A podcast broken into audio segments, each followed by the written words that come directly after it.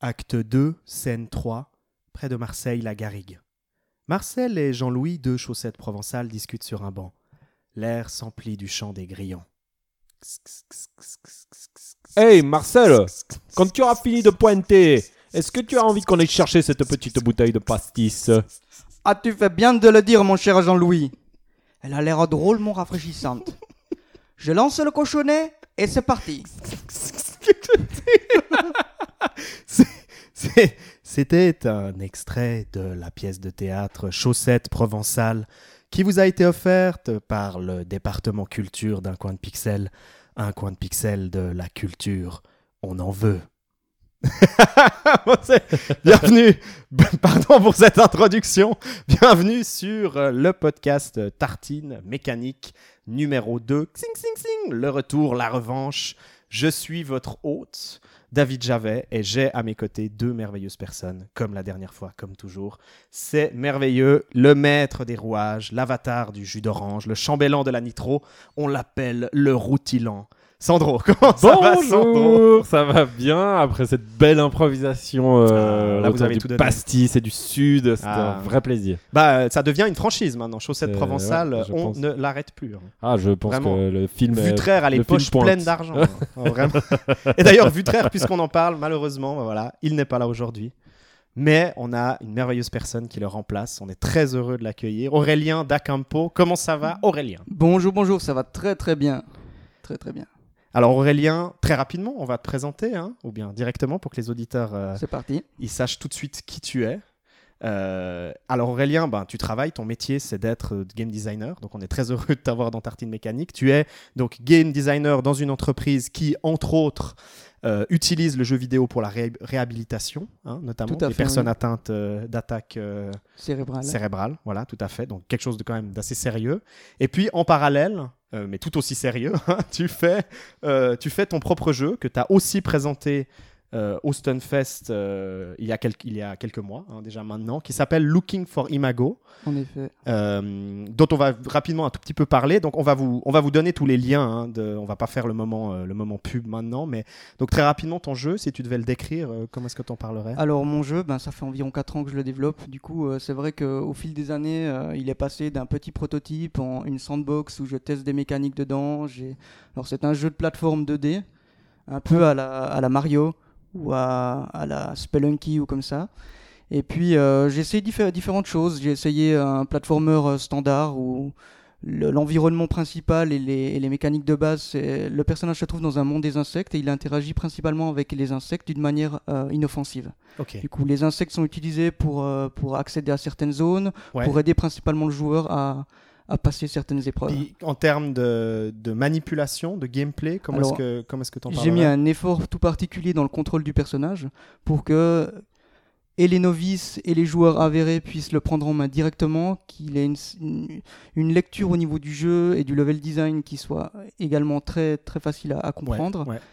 Et euh, je trouve que ça marche, euh, ça marche assez bien. Et c'est vrai qu'on on t'a vu pour le coup, euh, bah, lors de- des festivals, travailler avec des speedrunners pour justement tester fait, un peu, oui. repousser les limites de ton jeu. Donc, Alors oui, alors là c'était incroyable ouais, tu vas chercher vraiment quelque chose qui est dans la, dans la précision de la manipulation, dans euh, Alors c'est vrai que j'ai été très très content des, des feedbacks que les, que les speedrunners m'ont donné, notamment un speedrunner qui l'a pour la première fois, en jouant la première fois au jeu, il a fini en 16 minutes. oh là, ouais, ok. Et la, la moyenne le viol. voilà Le exactement, Et la, la moyenne des joueurs en principe met environ 45 minutes. Du coup là, euh, moi c'était énorme de voir le joueur déjà casser mon jeu complètement Ça c'est beau. hein. et d'avoir une lecture mais juste incroyable. On, a- on avait l'impression qu'il était dans la matrice du jeu. quoi. Mhm. Et c'était Au premier coup d'œil. Bon après c'est très positif, ça veut dire que tes, tes décors sont très lisibles, très Voilà, rapidement, euh, C'est que... tu donnes directement toutes les clés aux joueurs. En tout cas, c'est comme ça que je prends le. Ah d'accord, ouais. il faut le prendre de manière positive. bon, bah messieurs, on va commencer tout de suite directement dans le feu de l'action, hein, je propose. Comme ça, on, se chauffe un petit peu le cerveau hein, avant de, commencer un petit peu à papoter, à euh, à s'étaler, hein, puisque si vous le savez, sur euh, Tartine Mécanique, on s'étale, on aime bien s'étaler sur euh, les concepts de jeu, les mécaniques de jeu. Donc, on va enchaîner par ce qui va devenir probablement notre, merveilleuse, euh, notre merveilleux moment de podcast que j'ai nommé, donc n'hésitez pas, chers auditeurs, à me dire si vous trouvez que les noms, c'est n'importe quoi, que j'ai nommé Moins on en a, plus on l'étale, qui est en fait tout simplement, Aurélien, je ne sais pas si tu es au courant, qu'en fait tout simplement une sorte de, brainstorm rapide en fait de, euh, de concepts de jeu. Voilà, je vais vous donner, euh, cette fois c'est moi qui les donne, je vais vous donner des thèmes, Oh. vous allez brainstormer les deux en même temps. Ah, En même temps, donc tu vas meubler. Ah, genre, euh, Exactement, je vais meubler pendant les 5 minutes que vous aurez pour brainstormer votre jeu. Je peux rester dans la pièce cette Vous fois. pouvez rester dans Ah, la c'est pièce, il y aura, il y aura pas de ouais, il y aura pas de il y aura pas de petits jeux euh.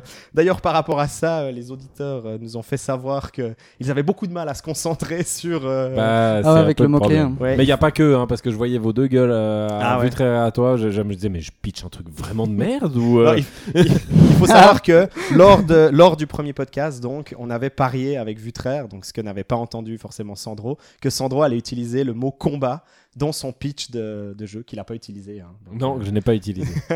Moi, je suis dans l'amour. Exactement, Sandro est un homme d'amour. Euh, et donc voilà, donc on va poser directement les règles. Donc vous aurez 5 minutes pour brainstormer sur une idée de jeu. Euh, vous allez brainstormer en même temps. Et puis vous présenterez votre projet chacun votre tour. Seule contrainte que je rajoute avant Oh. de vous donner les thèmes, c'est que la dernière fois on a eu des, des jeux qui faisaient très game jam. Ça faisait très des jeux euh, qu'on fait en deux Ouh. jours avec un petit système, Ça une petite idée. euh, voilà. Et donc, messieurs, vous avez un budget de 300 millions de, Oh, 300 de millions dollars. Oh, Vous avez t'es 300 millions. Ah, de- c'est bien dommage, j'ai le 3 déjà passé. hein.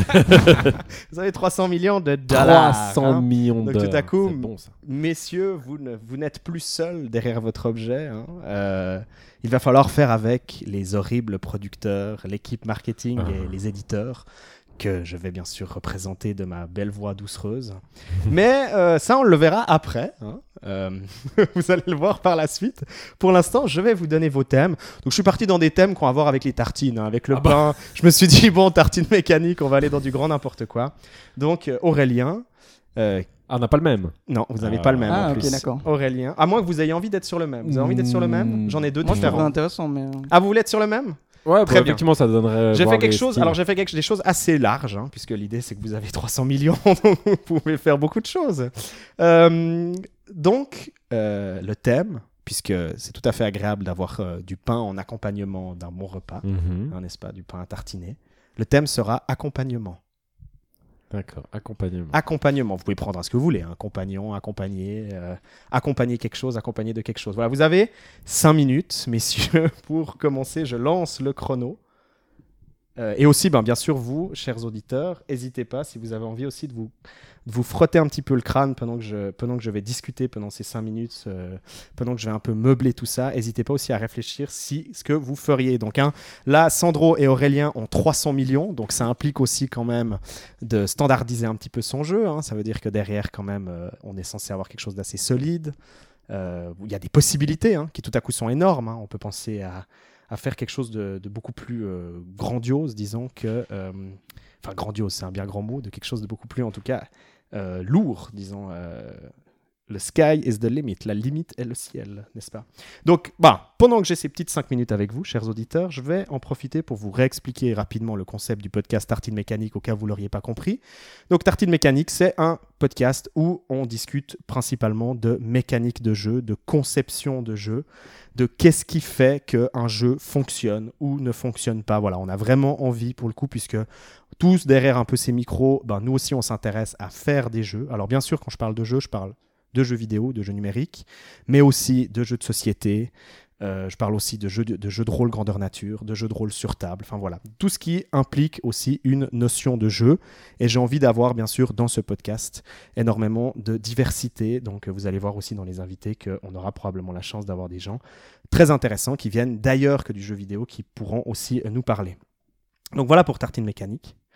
Je ten- tenais aussi à passer un petit moment pour vous remercier donc en fait de vos interventions euh, qui, ont été, euh, qui ont été nombreuses pour un premier podcast euh, sur le site de Un Coin de Pixel, mais aussi sur Twitter, sur Facebook et sur notre, sur notre chaîne YouTube, qu'on est encore en ce moment en train un petit peu de, de, mettre un petit peu en place. hein. On est un peu en train de, formater tout ça, hein, de, réfléchir à comment est-ce qu'on peut euh, présenter le, contenu le plus, euh, le plus clairement possible.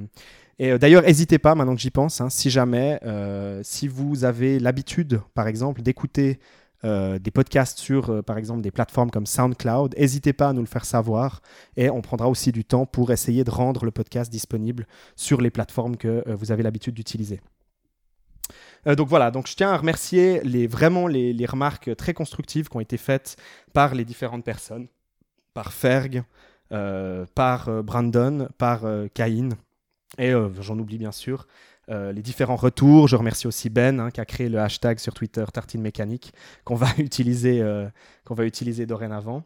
Et euh, donc voilà, vraiment, on a été, on a été très heureux de voir euh, l'implication et puis surtout de vous voir en fait euh, participer aussi à l'élaboration du podcast à travers en fait vraiment des, des remarques très constructives en fait, où vous, vous donnez aussi votre propre avis sur, sur voilà, les différentes questions autour des mécaniques des mécaniques qu'on aborde. Euh, donc aussi, alors pour vous dire, le podcast qu'on va faire ici, on va essayer de le faire plus court, hein, tout simplement. Euh, on a fait un dernier podcast de 1h40, euh, maintenant on va essayer peut-être de descendre à 1h10, euh, 1h20. N'hésitez pas aussi là à nous dire si vous avez l'habitude d'écouter des podcasts plus longs, si vous, aviez, si vous avez préféré le premier podcast qui était de 1h40, 1h50. Euh, donc voilà, n'hésitez pas si jamais à nous signaler ça. On est, comme je l'ai déjà dit, on est vraiment dans un podcast qu'on essaie de faire évoluer, de construire, de réfléchir. On est nous aussi justement à essayer de, de, voilà, d'améliorer le plus possible ce, ce concept qu'on est un peu en train euh, d'explorer. Puis maintenant, probablement, vous l'avez euh, dans, la, dans les quelques minutes qui me restent, dans la minute qui me reste. Euh, je sais aussi typiquement que je parle en tant que hôte beaucoup, j'interviens beaucoup. Je sais que c'est c'est probablement aussi un des problèmes qu'on peut avoir. Alors j'ai décidé de mettre en place un petit jeu. N'hésitez pas aussi pour le coup euh, à me faire savoir si ce jeu vous intéresse. Mais voilà, on va se la jouer comme, euh, dans certaines pratiques, euh, par exemple dans le jeu de rôle grandeur nature, ou si vous faites tout à coup un jeu où vous, vous impliquez beaucoup les autres personnages dans des, confrontations, par exemple, dans des jeux où vous, par exemple, j'ai eu fait un, jeu de rôle grandeur nature où on, jouait justement des, des membres de la scène hip-hop et puis on avait vraiment des clashs où on allait très très loin dans l'agressivité qu'on pouvait projeter face aux autres. On avait donc des mots, des mots, des safe words en fait, euh, des mots qui euh, nous pouvaient nous protéger en fait si on jugeait que l'autre en face euh, allait trop loin en fait. Euh, on pouvait tout simplement signifier ce mot pour qu'il sans lui dire, écoute, il faut que tu calme-toi un petit peu, sans lui dire ça, ben, on pouvait lui signaler qu'il fallait qu'il descende un petit peu son, son jeu euh, euh, par rapport à, nous, parce qu'on était tout à coup un petit peu choqués, disons, par, euh, par, voilà, par son, son agressivité ou autre. Et donc, je vous propose, si vous trouvez que je parle trop, ce qui va probablement être le cas, je vous propose d'utiliser un, de ces, un de ces petits mots, on va se la jouer comme ça, vous pouvez écrire sur Twitter, alors qu'est-ce que ça va être ces mots? Donc le mot pour me faire savoir que vous jugez que je parle trop, ça va être beurre. Donc il vous suffira d'écrire dans les commentaires euh, Facebook ou euh, un coin de pixel ou euh, YouTube, enfin où vous voulez, de toute façon je les réunirai tous. Beurre, si vous jugez qu'il faut que j'arrête de parler autant. Et vous avez aussi le pouvoir de invalider un beurre en écrivant confiture, parce que vous aimez le son de ma voix, vous trouvez que je dis des choses absolument merveilleuses. Et si on arrive à un moment à atteindre un plus 10 avec les mots beurre, eh bien probablement ça donnera le pouvoir à Sandro de choisir un jeu et de me le faire reviewer sur un coin de pixel. Donc voilà, on arrive gentiment. Oh, on a dépassé un tout petit peu le temps imparti. J'ai beaucoup parlé. On arrive à la fin du temps imparti. Les cerveaux, les cerveaux sont en train de chauffer. Messieurs, comment ça va? Aurélien Est-ce que tout va bien? Ah oui, tout va bien. J'ai un peu séché, je veux pas vous, Ah, je veux pas voilà. vous mentir. Là, c'était assez dur. C'est les, trois, les 300 millions qui m'ont un peu Ah, les perturbé. 300 millions tout à Tu coup. m'aurais quand- dit euh, 30 francs. euh, là, je pense que j'aurais trouvé quelque chose de Ah, nickel. voilà, tout à coup quand on a, hein, quand on a tout cet argent. Euh, Est-ce que l'un d'entre vous a envie de commencer? Euh, honneur à l'invité. Ok. Honneur à l'invité. pour moi. Vas-y. Alors Aurélien, on va rajouter une petite règle supplémentaire. Je suis ton producteur et tu viens me présenter ton pitch de Ah, jeu. ça va être beaucoup plus simple, tu vois. ça va être beaucoup plus simple. Je suis ton producteur et tu viens me présenter ton produit de jeu, enfin ton, ton pitch. Et donc je vais te demander un chiffre entre 1 et 12. 3. J'aimerais que ton jeu comporte des microtransactions. Euh, tout à fait. Ah, toi, t'es une pute euh, jusqu'à- jusqu'au bout des ongles. En ça, c'était- Euh, obligé. déjà. Ah, d'accord, très bien. Mais évidemment. De toute 300 façon, millions, c'est- euh, je- ah, pardon, alors excusez-moi, cher Aurélien. Ouais, bon, ça c'est rien. ça. Euh, donc moi l'idée, alors je vais, je vais un peu improviser parce que moi j'avais une idée globale. Alors déjà euh, pour aborder le thème, j'avais tout de suite pensé évidemment accompagnement. On pense à Aiko, j'imagine. Euh, ouais, oui. Alors moi c'est premier, la première chose qui m'a fait penser, un accompagnement. Alors je me posais la question entre accompagner quelqu'un, se faire accompagner. Ah ouais. Et au final, je malheureusement, je ne suis pas parti sur une mécanique de. Vu le budget, je ne suis pas parti sur une mécanique de jeu, mais plutôt sur une mécanique de gestion de projet. Ah. Je, vous- je vous explique. Oh là là là là là là. Oh là là. Alors l'idée avec ce budget, le- ce budget justement, bon, là, bon j'ai pensé 300 millions, open world et tout, enfin la totale quoi. Ouais, bah évidemment. Et je me suis dit qu'après, vu le budget, je pourrais essayer de contacter des, des grands du jeu vidéo et de faire une sorte d'accompagnement du projet au travers de grands personnages du jeu vidéo. Ah, C'est-à-dire de, de- de- de contacter les, des grands game designers, grands artistes et tout ça, et fonder une équipe autour de l'accompagnement et de l'entraide. Donc en fait de faire un jeu un peu Dream Team quoi. Un peu Dream Team. Tu ouais. fais un peu comme au sport où tout à coup tu as des matchs un peu amicaux. Exactement. euh, Ou, ou euh, drivé par des, des, des, des, grands des grands scénaristes. Ouais. grands- Ouais, ouais, ouais, ouais. Du coup, c'est l'idée que j'avais. Alors, j'ai pas énormément de mécanique justement parce que ça m'a ça m'a un peu euh, un peu asséché Mais alors attends, c'est intéressant parce qu'à ce moment-là, ta communication, tu la construirais comment? Tu construirais vraiment un truc qui, qui est très genre limite euh, hyper grandiloquent où tu fais euh, dans ce jeu il y a Jonathan Blow, il y a Exactement, ouais. Je pense, tu- fais un truc chose, un C'est peu, vraiment euh, featuring. C'est vraiment Ah ouais. tu mets en avant les, les créateurs et tu dis. ouais. il a créé Parce que là, on voit le actuellement y système a- de combat. comme, comme si tu regardes Hideo Kojima, il est très connu et tu sais que s'il fait un jeu, peu importe ce qu'il fait, entre guillemets, il va être très très connu. Et Enfin, puis qui pas est- qu'il qu'il fait des mauvaises Ce qui est hein, très du drôle dans ce système, ce serait d'imaginer un jeu open world où tout à coup tu actives une, une quête annexe et c'est marqué lequel a fait la quête annexe, tu vois. Exactement. C'est genre À chaque- euh, oui, a place to remember, t'as le nom de la quête annexe, puis c'est bye, et t'as le, et c'est le nom ouais. du game designer, tu Mhm. sais. Tout à coup tu te dis, oh putain, il a vachement mieux maîtrisé cette quête annexe, celui-là. euh, Ouais, je trouverais l'idée super intéressante, effectivement. Tu- puis tu fais un open world hyper basique, genre. euh, Enfin, basique. Après, bon, mot, mais- effectivement, il faut. C'est grâce à ces personnages qu'on arriverait à, à peaufiner le game design. Peaufiner, évidemment, il faut une bonne base, etc. Oui, Mais oui. C'est pas. Moi, c'est comme ça que j'ai abordé le, le- le thème. Bon, c'est évident qu'il y aura des projets de toute façon de clash, quoi. Enfin, il y aura des Mhm. problèmes de clash. euh, Évidemment. entre les... Mais, mais ce qui, moi, ce qui m'intéresse dans ton projet, c'est. On est effectivement dans un truc à 300 millions, donc on est dans de la poudre aux yeux, quoi. Ça, Ah ouais, c'est- ça, 300 c'est clair. millions, On est dans un projet poudre aux yeux, et je trouve hyper intéressant de dire, on prend que des, euh, des gens qu'on a l'habitude de voir travailler seuls sur des petits projets indie, puis tu leur donnes euh, 30 millions chacun ou je sais pas quoi, et puis tu fais vraiment des gars. Ah, tu si j'ai l'argent, tu, tu vois, leur à fais la un limite. t-shirt, ils sont un peu euh, sur les promos, ils sont comme une équipe de basket. À fond, ouais. À fond. Il a quelque chose d'assez rigolo, quoi. Ouais, clair. Après, tu fais quelque chose de très basique. Enfin, très basique, disons. euh, Ouais, un chatroom avec euh, Open World. voilà, c'est Euh, ça. Second Life. Oh, ça Ah. serait beau, ça. Enfin, Tu peux discuter grand avec. jeu. Comment tu l'appellerais ce jeu? Melting C'est une bonne question. Tu sais, tu sais que c'est une question que je pose. Oui, je, je sais, mais je l'ai pendant, complètement. pendant les mois on en a, plus on l'étale. Je vous emmerde Euh, non, c'est clair. avec les titres. Ouais, moi, j'ai oublié d'ailleurs, je suis en train d'y penser rapidos parce que j'ai oublié le titre. Ah voilà. Euh, je sais pas encore quoi lui. Mais vous passerez Alors, devant les producteurs Ouais, après, monsieur ça. Dallaglio. Ouais, je sais, je sais, je sais. C'est pour ça que je, je voulais passer en deuxième. dis qu'est-ce qu'il a préparé.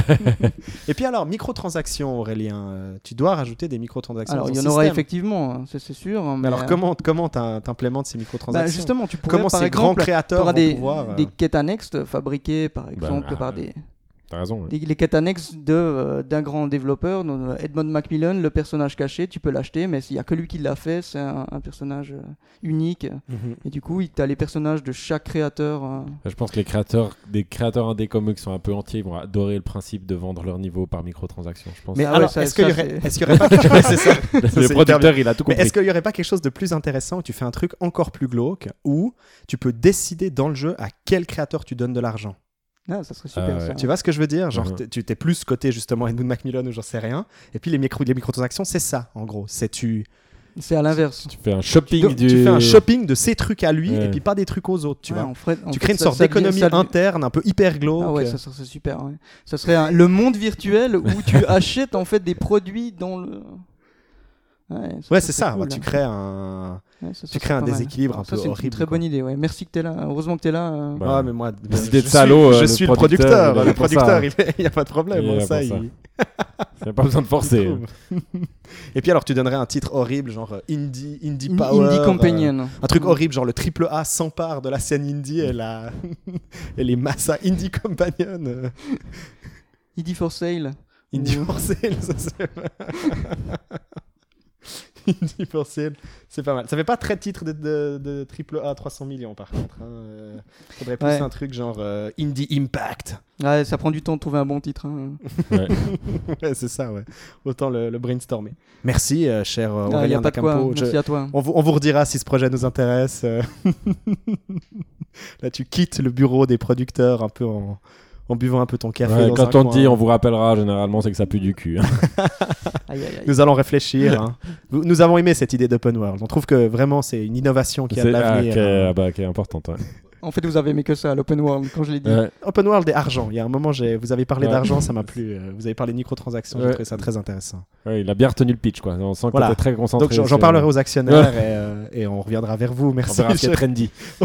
J'attends votre appel. faut qu'on fasse une évaluation en fait auprès des jeunes entre 13 et, et 19 ans. euh. Pour- S'ils connaissent déjà Jonathan Blow. voilà, c'est ça. Blow, blow job blow, blow- Ah, je ne vois pas. Je Je... ne vois pas qui c'est. je- Bon, ouais, monsieur Sandro Dallaglio, tu rentres dans Ouais. un bureau qui te rappelle euh, l'antichambre de l'enfer. C'est beau, ça. hein. Euh, tu vois une lignée de producteurs.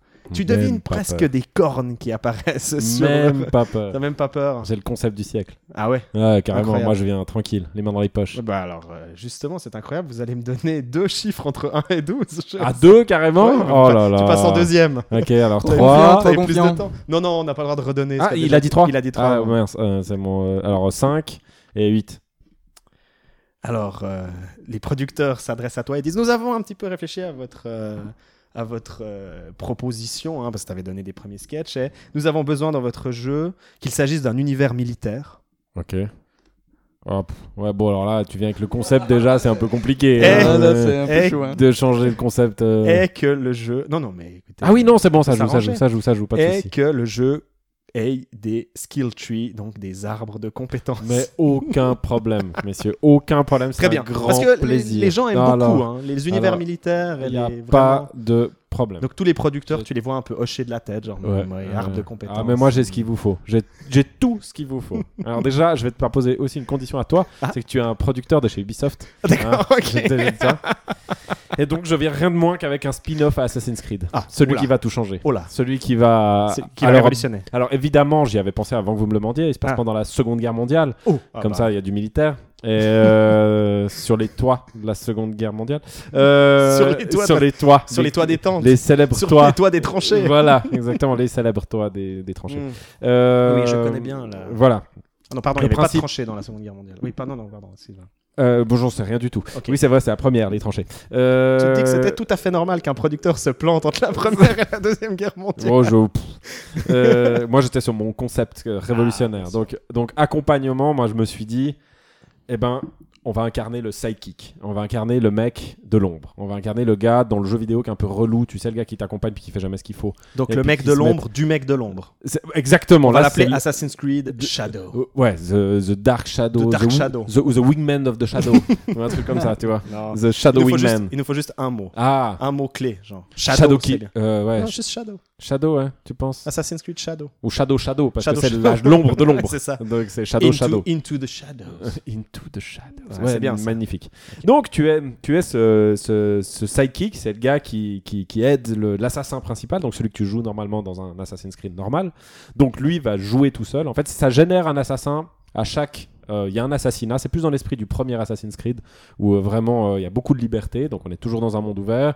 Euh, Il y a un- une cible à assassiner et on génère un assassin qui aura un style d'assassinat. Il va, il y aura plusieurs styles, euh, un maximum si possible, avec des, des attributs Mais est-ce différents. que ces styles, euh, on les débloquera à travers un arbre de compétences? Non, non, non, non, non, non, bien sûr, ça c'est très à la Assassin's Creed. Et attendez, on va pas quand même révolutionner Mais trop les choses. Mais arbre il y a un arbre de compétences. Mais nous, sommes dans, mon bureau. mais, mais nous sommes dans Assassin's Creed. Ah. Les- le personnage qu'on incarne a un arbre de compétences, comme dans tous les Assassin's Ah, Creed. très et bien, voilà, très bien. et Ah, on oui. va pas commencer à tout changer. Ou bien. Mais vous avez bien Euh, compris que je parle pas d'arbre, arbre, hein, à grimper. Non, alors ça j'ai bien compris. Ah, non, non, oui, c'est gentil de me prendre pour un con alors qu'on sait pas la première guerre mondiale, la deuxième guerre mondiale. Hein donc vous êtes bien gentil, monsieur le producteur. Euh, donc il y a un donc il y a un arbre de compétences euh, pour le personnage principal, euh, bidon avec de l'XP à gagner et débloquer des merdes.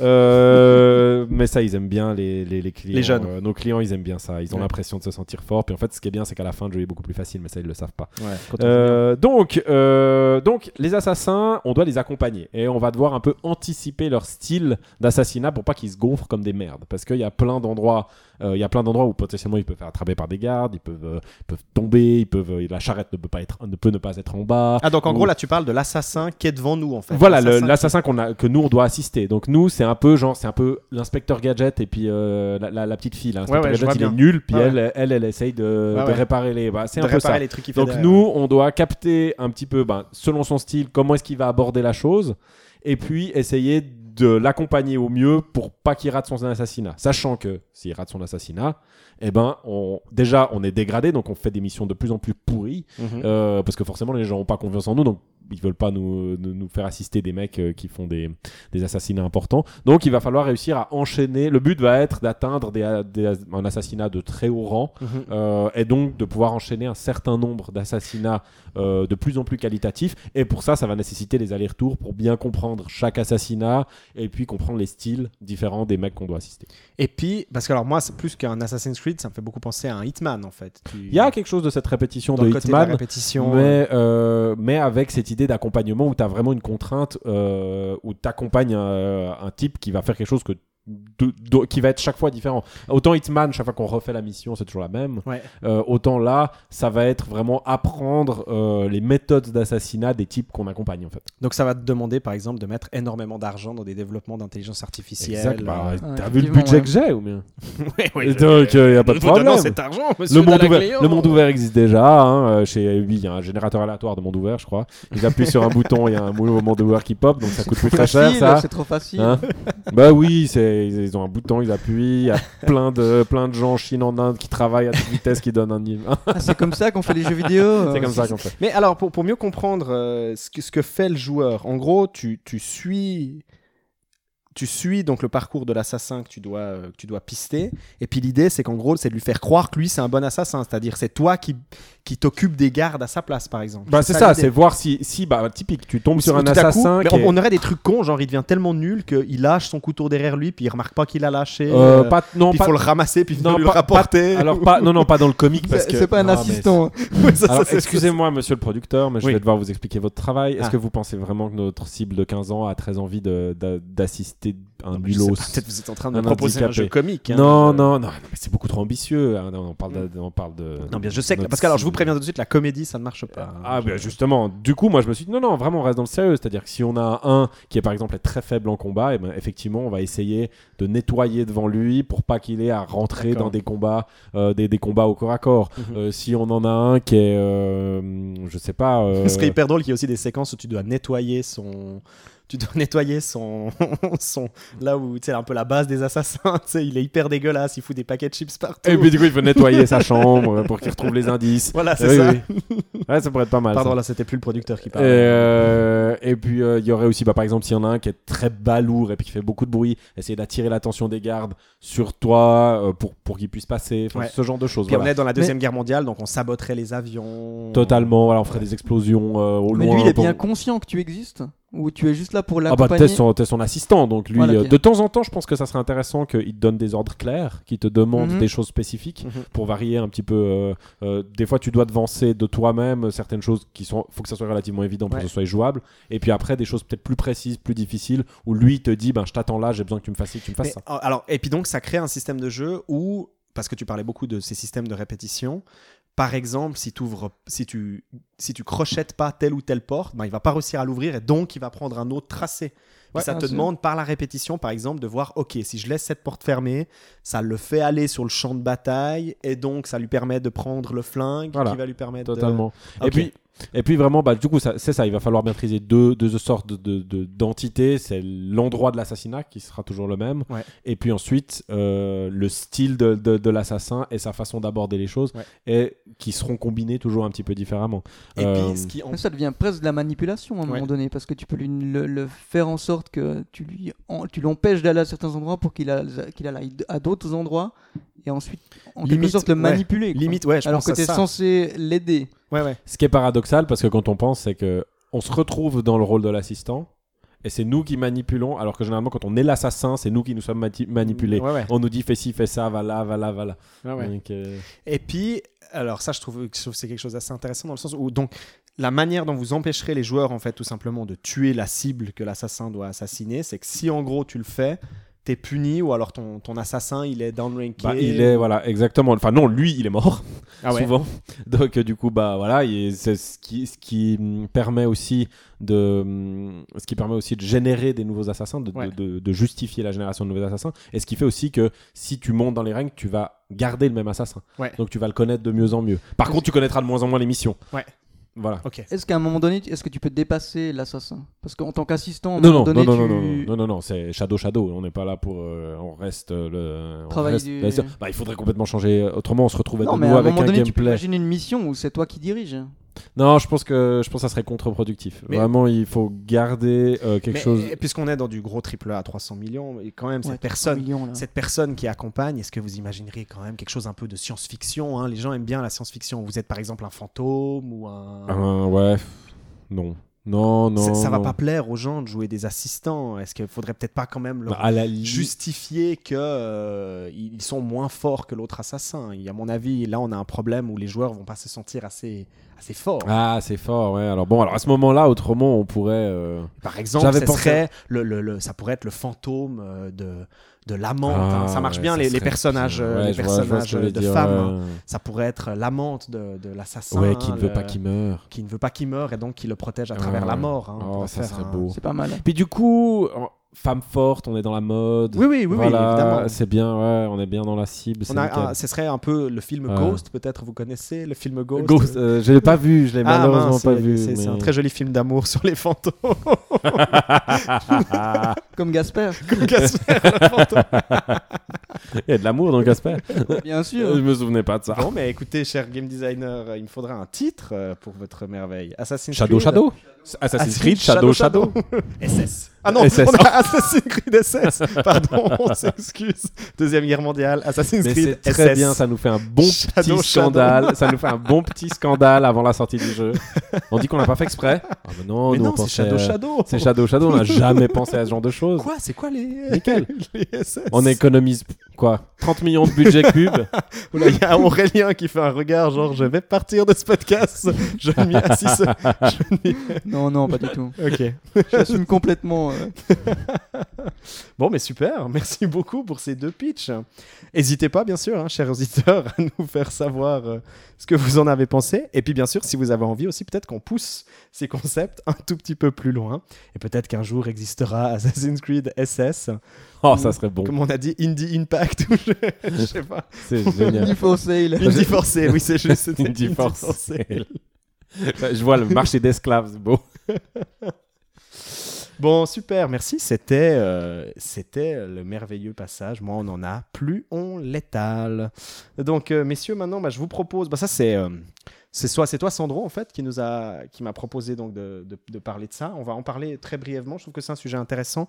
On a eu effectivement donc un peu le fourgon, la cargaison des conférences de l'E3 euh, qui a eu lieu il n'y a pas a pas longtemps. hein Mhm. il y a, il y a un mois. Euh, certains d'entre nous les ont suivis euh, de manière plus assidue euh, que d'autres. Mais je trouve in- intéressant en fait le, le questionnement qu'on a eu à propos de ces, de ces conférences. On parle vraiment là, vraiment des conférences, hein, parce que Mhm. je pense qu'il y aurait énormément de choses à faire sur la manière dont on montre un jeu, la manière dont on décide de le montrer, hein, les différentes... ça, c'est vraiment des discussions qu'on peut aussi avoir, qu'on peut continuer à avoir dans Tartine Mécanique. hein. Comment, Mhm. comment montrer son jeu, comment décider Mhm. de montrer son jeu. Euh, on en avait parlé aussi dans Tartine Mécanique 1, hein, avec le, le positionnement Mhm. que le game designer peut avoir euh, lors d'un festival. Et là, effectivement, je trouve intéressant de, de- de tout simplement euh, discuter brièvement sur pourquoi on a une absence Ouais, de, de discussion lors de ces conférences de l'E3, qui sont bah, bien sûr des machines, à, des machines à argent, quoi, qui sont des machines à, à hype, des machines à... Enfin voilà, ce qu'il faut, c'est accrocher les gens euh, et autres. Pourquoi donc les mécaniques de jeu sont pratiquement absentes hein? On, on- on parle pratiquement pas, on ne vend pas un jeu à travers ces mécaniques lors de ces conférences, euh, lors de ces conférences E3. Ouais, c'était vraiment pour moi un- enfin un coup de gueule parce que je me je re-regardais le 3 comme chaque année. Euh, je me demandais si je voulais écrire un article comme je le fais chaque année. Et cette année, bah, j'ai pas eu envie parce que en fait, j'ai l'impression que chaque année, je répète toujours la même chose. Et, euh, bah, je m'ennuie, quoi. Vraiment, c'est, je trouve ça profondément, à mon sens, ennuyant parce que je, je, trouve pas, euh, on me présente pas des jeux, on me présente des, on présente des fantasmes, on me présente des, euh, tu vas être ci ou tu vas être ça ou tu vas faire comme si. Et, euh, et résultat, j'ai vu un nombre de jeux incroyables, dont certains qui avaient l'air sûrement très intéressants, euh, mais dont je n'ai pas. Bah, typique, euh, qui me vient à l'esprit à l'instant, le dernier God of War, que j'ai trouvé assez surprenant, assez rafraîchissant au niveau bah, justement de sa thématique, de, de, de- il avait l'air vraiment d'être changé en profondeur, tout en gardant ce nom, en retrouvant quand même en filigrane ce qu'il était avant, mais on sort de cette espèce de séquence, ce pseudo-séquence de gameplay, sans savoir à quoi va consister le jeu, comment est-ce qu'il va fonctionner, est-ce que c'est un jeu qui est basé sur, euh, sur la protection du, fils, est-ce que c'est un jeu qui est... euh, est-ce que la vision des combats qu'on a, est-ce que c'est juste l'introduction, ou est-ce que plus tard on va jouer de façon beaucoup plus traditionnelle euh, avec une caméra plus éloignée Enfin, c'est extrêmement confus. On m'a juste dit ah regarde, tu vas jouer God of War chez euh, chez Viking quoi.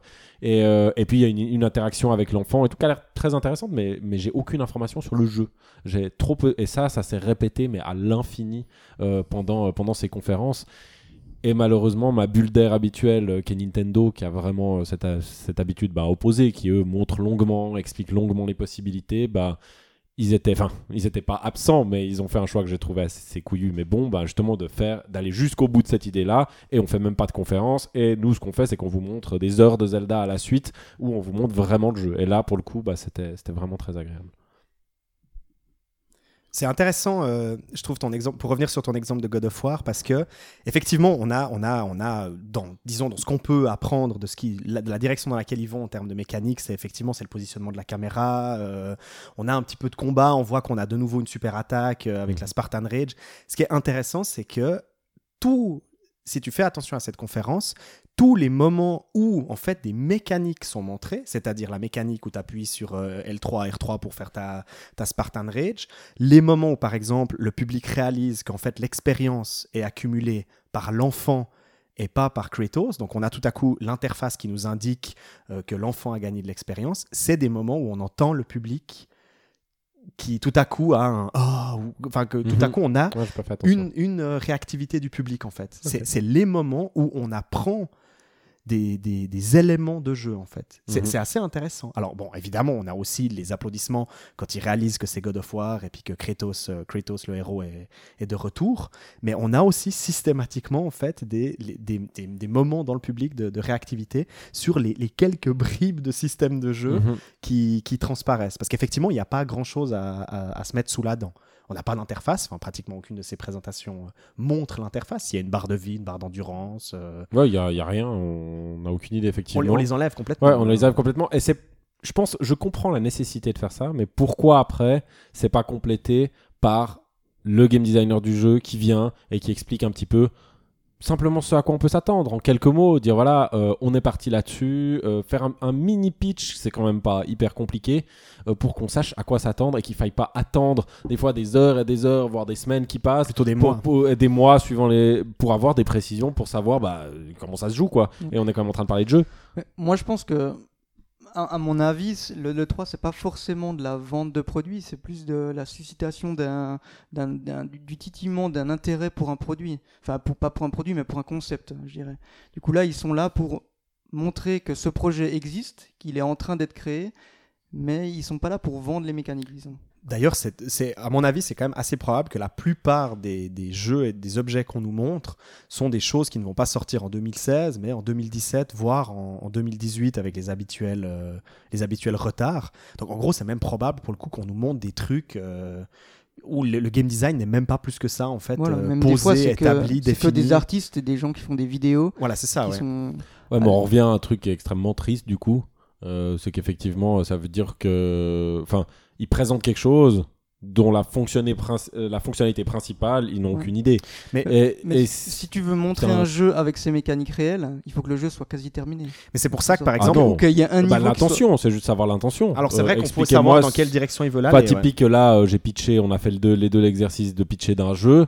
Euh, Enfin, on explique comment il fonctionne euh, mécaniquement. On va pas, on va pas dire mec, euh, c'est c'est juste un truc où tu, où tu, tu détypes et puis Bah, t'es- le dieu de la guerre. Bon, à ce bah, niveau, il y a, mais- y a un, un exemple qui vraisemblablement, pour moi, fait assez euh, cas d'école, mais c'est vraiment, une fois de plus, on n'est que dans le 3, parce qu'on pourrait prendre plein d'autres exemples, Mhm. d'autres manières de présenter son jeu. Il y a, à mon avis, des développeurs qui font aussi ça hyper bien, mais qui sont pas sur les scènes de l'E3. Mhm.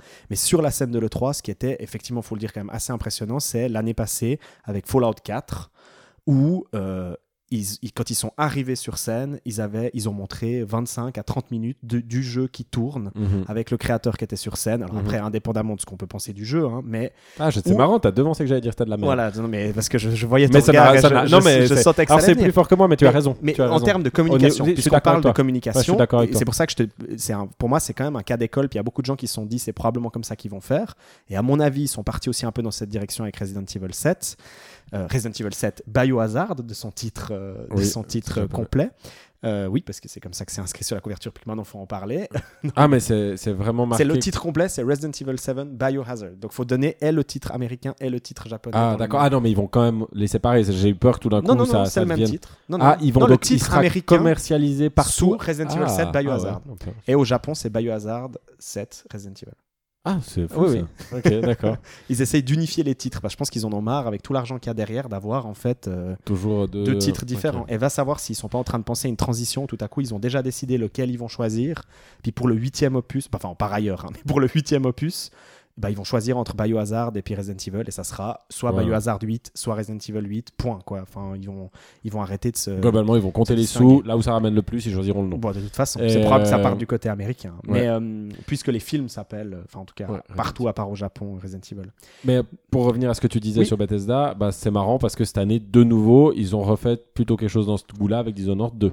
C'est vrai que c'était aussi Bon, un qu'ils avaient des- déjà présenté l'année passée. Voilà, euh, mais du coup, ils ont quand même. Bah, c'était un des moments où je me suis réveillé. On a eu une séquence de gameplay avec les intentions, les changements dans le gameplay, qu'est-ce qu'ils voulaient amener cette fois, les dynamiques. Ouais. Enfin, on avait quelque chose euh, qui était. Voilà, qui- on parlait du jeu, quoi.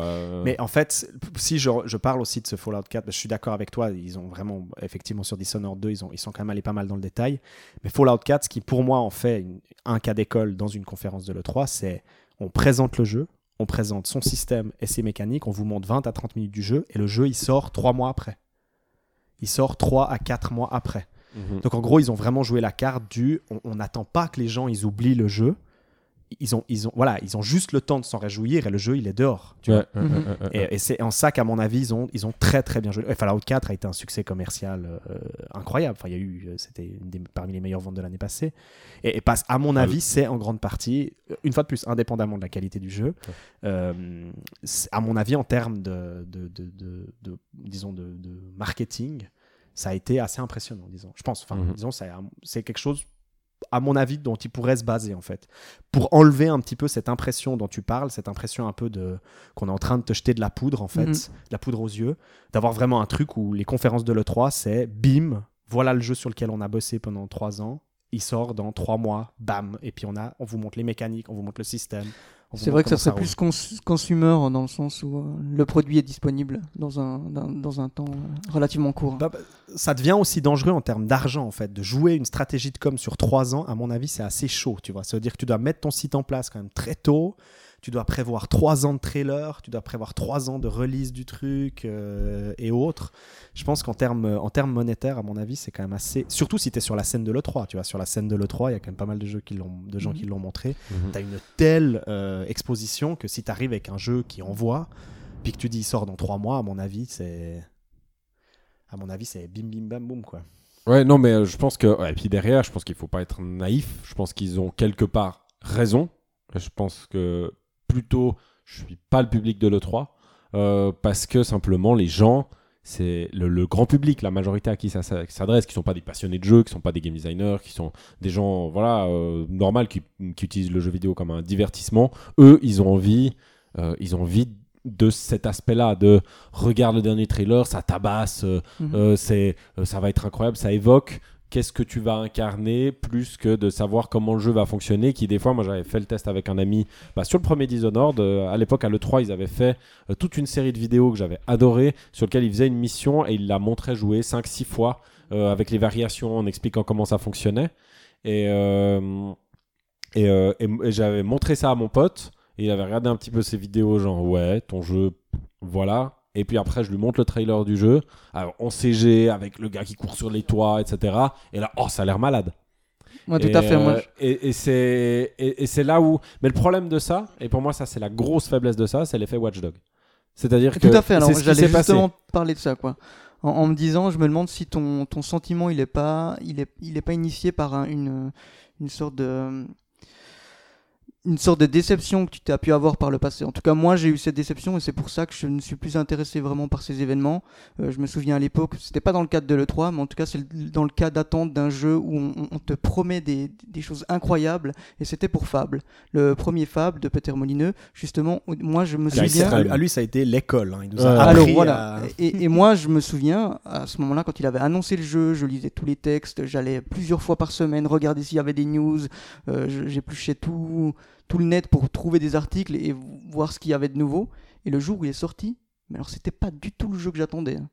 Et du coup, là, depuis là, je me suis dit, plus jamais je suis un jeu euh, pour en, en attendant le résultat. Et paradoxal, est-ce que je trouve triste au final, c'est que paradoxalement, je pense que euh, c'est contre-productif pour le jeu au final, parce que si euh, tu mets clairement les limites en disant là, tu as un jeu, euh, il fonctionne avec telle limite, telle limite, telle limite, et puis dès le départ, tu es très clair là-dessus. Tout à fait. ouais. Le joueur, ensuite, il va, il va, il va comprendre ses limites, et à Mhm. partir de là, il va pouvoir partir dans le délire à fond. Ah, mais oui. Alors c'est que juste- quand tu lui promets des choses. si tu commences par une frustration. Voilà, c'est ben tu lui dis voilà, les règles c'est ça. Tu peux faire ça, tu as le droit de faire ça, puis après mais à partir de là, tu fais ce que tu veux. Et là, c'est beaucoup plus clair que si tu lui dis mec, je te vends euh, je te C'est vends un la open réalité. world et puis c'est un couloir après. C'était ça. hein. Fable, Ouais, c'est euh, bon. Ouais, alors là, ouais, effectivement. En plus de ça, il y avait ce problème-là. Mais, mais, mais peu importe, même quand tu donnes à Watchdog, donnait quand même en gros en filigrane, même si c'était pas aussi beau, même si mhm.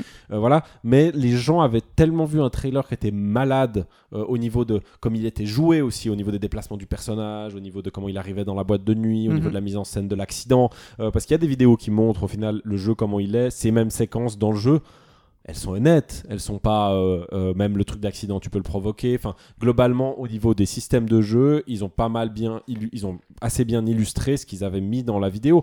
Mais, ah, mais le problème, c'est qu'ils ont fait croire aux, aux gens quelque chose qui n'est pas possible. Et quand on a l'œil, euh, quand on Ouais, a l'œil et qu'on surtout qu'on a en mode shooting, de, enfin, en mode gameplay en fait. Il montre Bah, du, c'est ça. du faux gameplay. c'est en fait. qu'il il montre, au, au final, il montre un- une cinématique qui est jouée en mode gameplay, mais qui est, mais qui est, qui est de l'ordre du, du- de, de quelque chose de cinématique. Euh, et ils font croire que oui, oui, c'est du gameplay. Alors oui, c'est avec le moteur du jeu, mais par contre, bah, évidemment, quand tu joues, ça Mhm. ressemble jamais à ça. Mais c'est sûr, vu les, en- les enjeux finan- financiers qu'il y a à l'E3, même si tu montes du gameplay, tout doit être synchronisé, tout doit être, doit, doit être euh, Mais, mais alors, j'ai pas de problème avec les, avec les séquences de gameplay euh, qui sont pas jouées puis qui font semblant de jouer. Ça, c'est pas un problème. Ça, on s'en fout. Ils devraient même pas faire semblant de jouer. Je, je vois même pas l'intérêt de faire semblant de jouer. Euh, mais, mais par contre, c'est arrêter de présenter les choses d'une façon où tu dis c'est une séquence de gameplay. On voit bien aux angles de caméra, on voit bien à l'absence d'interface, on voit bien à, à la dramaturgie. Là, je me souviens, il y avait l'accident où tout d'un coup il allait, puis il y avait une dame qui était coincée dans une voiture, il l'aidait à sortir. Enfin, mais évidemment que ça, c'est, enfin, on peut pas faire ça dans un jeu à monde ouvert, on peut faire ça dans un Uncharted, mais dans un jeu à monde ouvert avec plein de systèmes qui rentrent en collision avec les uns avec les autres, il y aura jamais une mise en scène comme ça au milieu de l'accident. Et, euh, et le problème, c'est que les gens s'accrochent à ça, ils arrivent au jeu et ils disent mais attends, euh, c'est qu'un jeu. Bah ouais, mec, c'est qu'un jeu. Mais, euh, mais du coup, voilà, je pense que ça, c'est une vision qui est assez limitée et, et qui, euh, bah, bah, qui sert pas le jeu. Je pense que, que j'en ai un petit peu parlé. euh, ceux qui ont envie d'aller lire l'article sur euh, Overwatch, entre autres, j'ai parlé de ça et je trouve que Blizzard est beaucoup plus malin là-dedans. C'est intéressant ce que tu dis sur euh, Euh, mais je suis d'accord tout à fait avec toi qu'il faut vraiment se poser la question sur pourquoi on montre des gens qui jouent alors que probablement des fois euh, ces jeux sont pas joués. Enfin, on veut nous faire, on veut nous faire croire euh, que certains de ces jeux sont joués alors que bah, voilà, c'est hyper bien rodé euh, et autres. Ce que moi je trouve très intéressant, c'est que dans la conférence, si je peux vraiment prendre un, exemple très précis, dans la conférence de Microsoft, j'ai trouvé génial comme tout à coup, la personne qui joue a été utilisée pour autre chose. C'est-à-dire qu'on a eu la démo de Skillbound et la caméra est très étonnamment, hein, c'est vraiment pour le seul passage de gameplay ou de pseudo-gameplay qu'on nous a montré, où la caméra est restée aussi longtemps sur le joueur et pas sur euh, l'écran de jeu, enfin sur le jeu Ah, qui est en train de se dérouler. il y a beaucoup de gens qui se sont posé la question, et en fait, c'est assez évident, c'est parce que le joueur avait euh, des écouteurs, euh, je vais pas donner la marque ici, hein, on va pas faire trop, mais pas, ces écouteurs ultra chers d'un célèbre rappeur dont on va pas non plus de- donner le nom. Euh, mais voilà, il avait du matériel, on était vraiment dans du product placement. Donc en fait, Ouais. le joueur devient devient en fait lui Ah, aussi ah. une sorte de, de, de matériel en fait euh, de matériel publicitaire sur lequel justement tu bloques le tu bloques le tu bloques la caméra. Et c'est intéressant parce que c'est dans un jeu où le personnage que tu joues lui aussi a ses écouteurs sur lui. Enfin ils sont Mm. dans la diégèse ils sont inclus. C'est-à-dire quand on combat contre des boss il met les écouteurs euh, enfin voilà. On a du product placement qui est vraiment placé de manière euh, assez grossière on va dire même si c'est un développeur que j'adore hein, c'est Platinum Games. Mais bon enfin bon, voilà. On, sait qu'on est dans une conférence de l'E3 quand on a Mhm. effectivement ce genre de truc où tout à coup on remarque des processus vraiment marketing où euh, on a product placement, product placement, product placement. Enfin, on est borderline. euh, il manque plus que les types ils boivent des canettes, euh, des canettes de Coca-Cola sur scène Ouais, ou, ou, ou autre. hein. Mais enfin, on est vraiment pas loin. hein. Mhm. C'est comme ça me fait penser à ces, ces pro players. Euh, Oui. qui, qui boivent des canettes de Red Bull et puis Bon, dès bah qu'ils voient que la caméra est braquée sur eux ils montrent la canette Voilà, pour le coup, eux, c'est plus comme des sportifs, euh, des skieurs Oui. qui enlèvent leur ski à la fin pour montrer. Euh, eux, ils ne s'en cachent pas, quoi. Eux, bien sûr ouais. C'est vraiment, voilà, c'est leur façon de vivre, Ça, c'est la ouais, c'est la règle du jeu. Mais ouais. ouais. Puis un petit, hors sujet, deux secondes en parlant des t-shirts. Je trouve toujours magique ces types qui arrivent avec I'm a gamer. Ah je sais bon, pas quoi. Et genre, mec, si t'as besoin de le mettre, c'est que il y a quelque chose a quelque chose qui va pas. je Voilà, crois que c'est We. Are Gamer. Ouais, We Are Gamer, je sais pas quoi. Nous sommes des joueurs. Celle du bi là qui répète chaque année, elle fait un laïus mais de donc, chaque fois au moins 5-10 minutes pour dire qu'elle c'est une joueuse, qu'elle prend qui elle veut, que je suis là mais meuf, enfin euh, bah, on s'en fout. Bah, disons euh. en ça, en ça, si on doit revenir à ces conférences, la, la conférence de Sony a quand même été remarquable dans le sens où il y a eu très peu de temps perdu, disons. Vraiment, c'était Ah, alors ça c'était agréable. bonjour, bienvenue, bim, on vous balance Prends- du jeu. prends des trailers après, dans ta gueule. On peut critiquer comme on l'a fait maintenant Ouais. la manière dont ces jeux nous ont été montrés, mais alors c'est vrai que pour, pour le coup, on peut Ah, pas de- se plaindre qu'on a tr- eu très peu de remplissage. Ils ont été de très loin meilleurs que les autres, Ouais. effectivement. C'était très agréable à suivre de ce point de vue-là. ouais. Surtout sachant que c'était des mecs qui, il y a, il y a 5-10 ans, tout le monde disait Oh non, la conférence euh, Sony, elle va durer 2 heures, dont 1 heure de Ouais, ouais. chiffres. Et, euh, et, euh, et là, ils ont complètement dégagé ça. Et c'est Ouais, très très agréable. Je pense qu'il y a des jolies explorations. Enfin, moi qui m'intéresse beaucoup à la scénographie justement de ces conférences, euh, il y, a, il y a- il y a des explorations, je trouve. Il y a une diversité cette année justement de manières de, de- de construire la scène qui était très impressionnante. Entre Ouais. Ubisoft avec son canapé, euh, EA avec cette idée d'avoir deux endroits en parallèle, hein, d'avoir Londres et puis Los Angeles en même temps. Donc on voit qu'en gros ils sont tous en train de se dire ok, il faut qu'on tente des nouveaux trucs, faut qu'on tente des nouveaux. Alors il y en a certains qui arrivent mieux que d'autres, mais tu vois, tu as EA, ils font une diffusion euh, pour justement. euh, bah voilà, ils ont une diffusion euh, euh, et à Los Angeles et à Londres, puisqu'ils vont, ils savent qu'ils vont parler énormément de football. Enfin, qu'ils vont parler énormément de football, mais football à l'européenne. Donc Mhm. ils, ils se disent bon, bah voilà, c'est bien si on est à Londres. Euh, et puis on a Ubisoft qui joue toujours avec son petit côté très, avec une scène très chaleureuse, des lumières plus, plus fortes, une présentatrice professionnelle. euh, on met très en avant le côté un peu bienvenue à la maison, où elle les invitait sur le canapé. On avait des discussions qui étaient des fois un petit peu, justement, un petit peu euh, ennuyeuses, notamment sur euh, le Star Trek VR. Enfin, c'était. euh, Ah bon, la VR en règle générale, c'était roupillon garanti. hein. mais ouais, même, même là, comme c'était comme c'était mis en place, c'était vraiment très voilà. Tout à coup, on fait venir un, un ancien acteur un peu sur la descente, puis on lui Ouais. demande de, de nous dire à quel point la réalité virtuelle ça va changer notre monde, quoi. Et, Ouais, bah alors ça, pour revenir d'ailleurs à, à- à- au sujet des mécaniques, enfin je trouve ça fou cette espèce de, de grand guignolade autour de la VR. Je, je regardais, je dis, non mais parce qu'en fait ils y croient vraiment en fait. le- Et, euh, et c'était royal quoi. J'ai ri pendant. J'avais l'impression de voir un remake de la Wii Balance Board quoi. C'était mais sur, sur toutes les conférences. C'était génial. C'était Bon, alors au moins une fois de plus, Sony a eu quand même le- la, la présence d'esprit, disons, de pas trop appuyer là-dessus, de juste montrer les jeux. De même pas montrer quelqu'un qui joue et puis qui avec le casque fait Ouah, c'est incroyable, euh, je sais vrai. plus où je suis. Ils ont juste montré les visuels puis ils ont dit ben voilà, euh, rejoignez-nous, allez les tester vous. euh.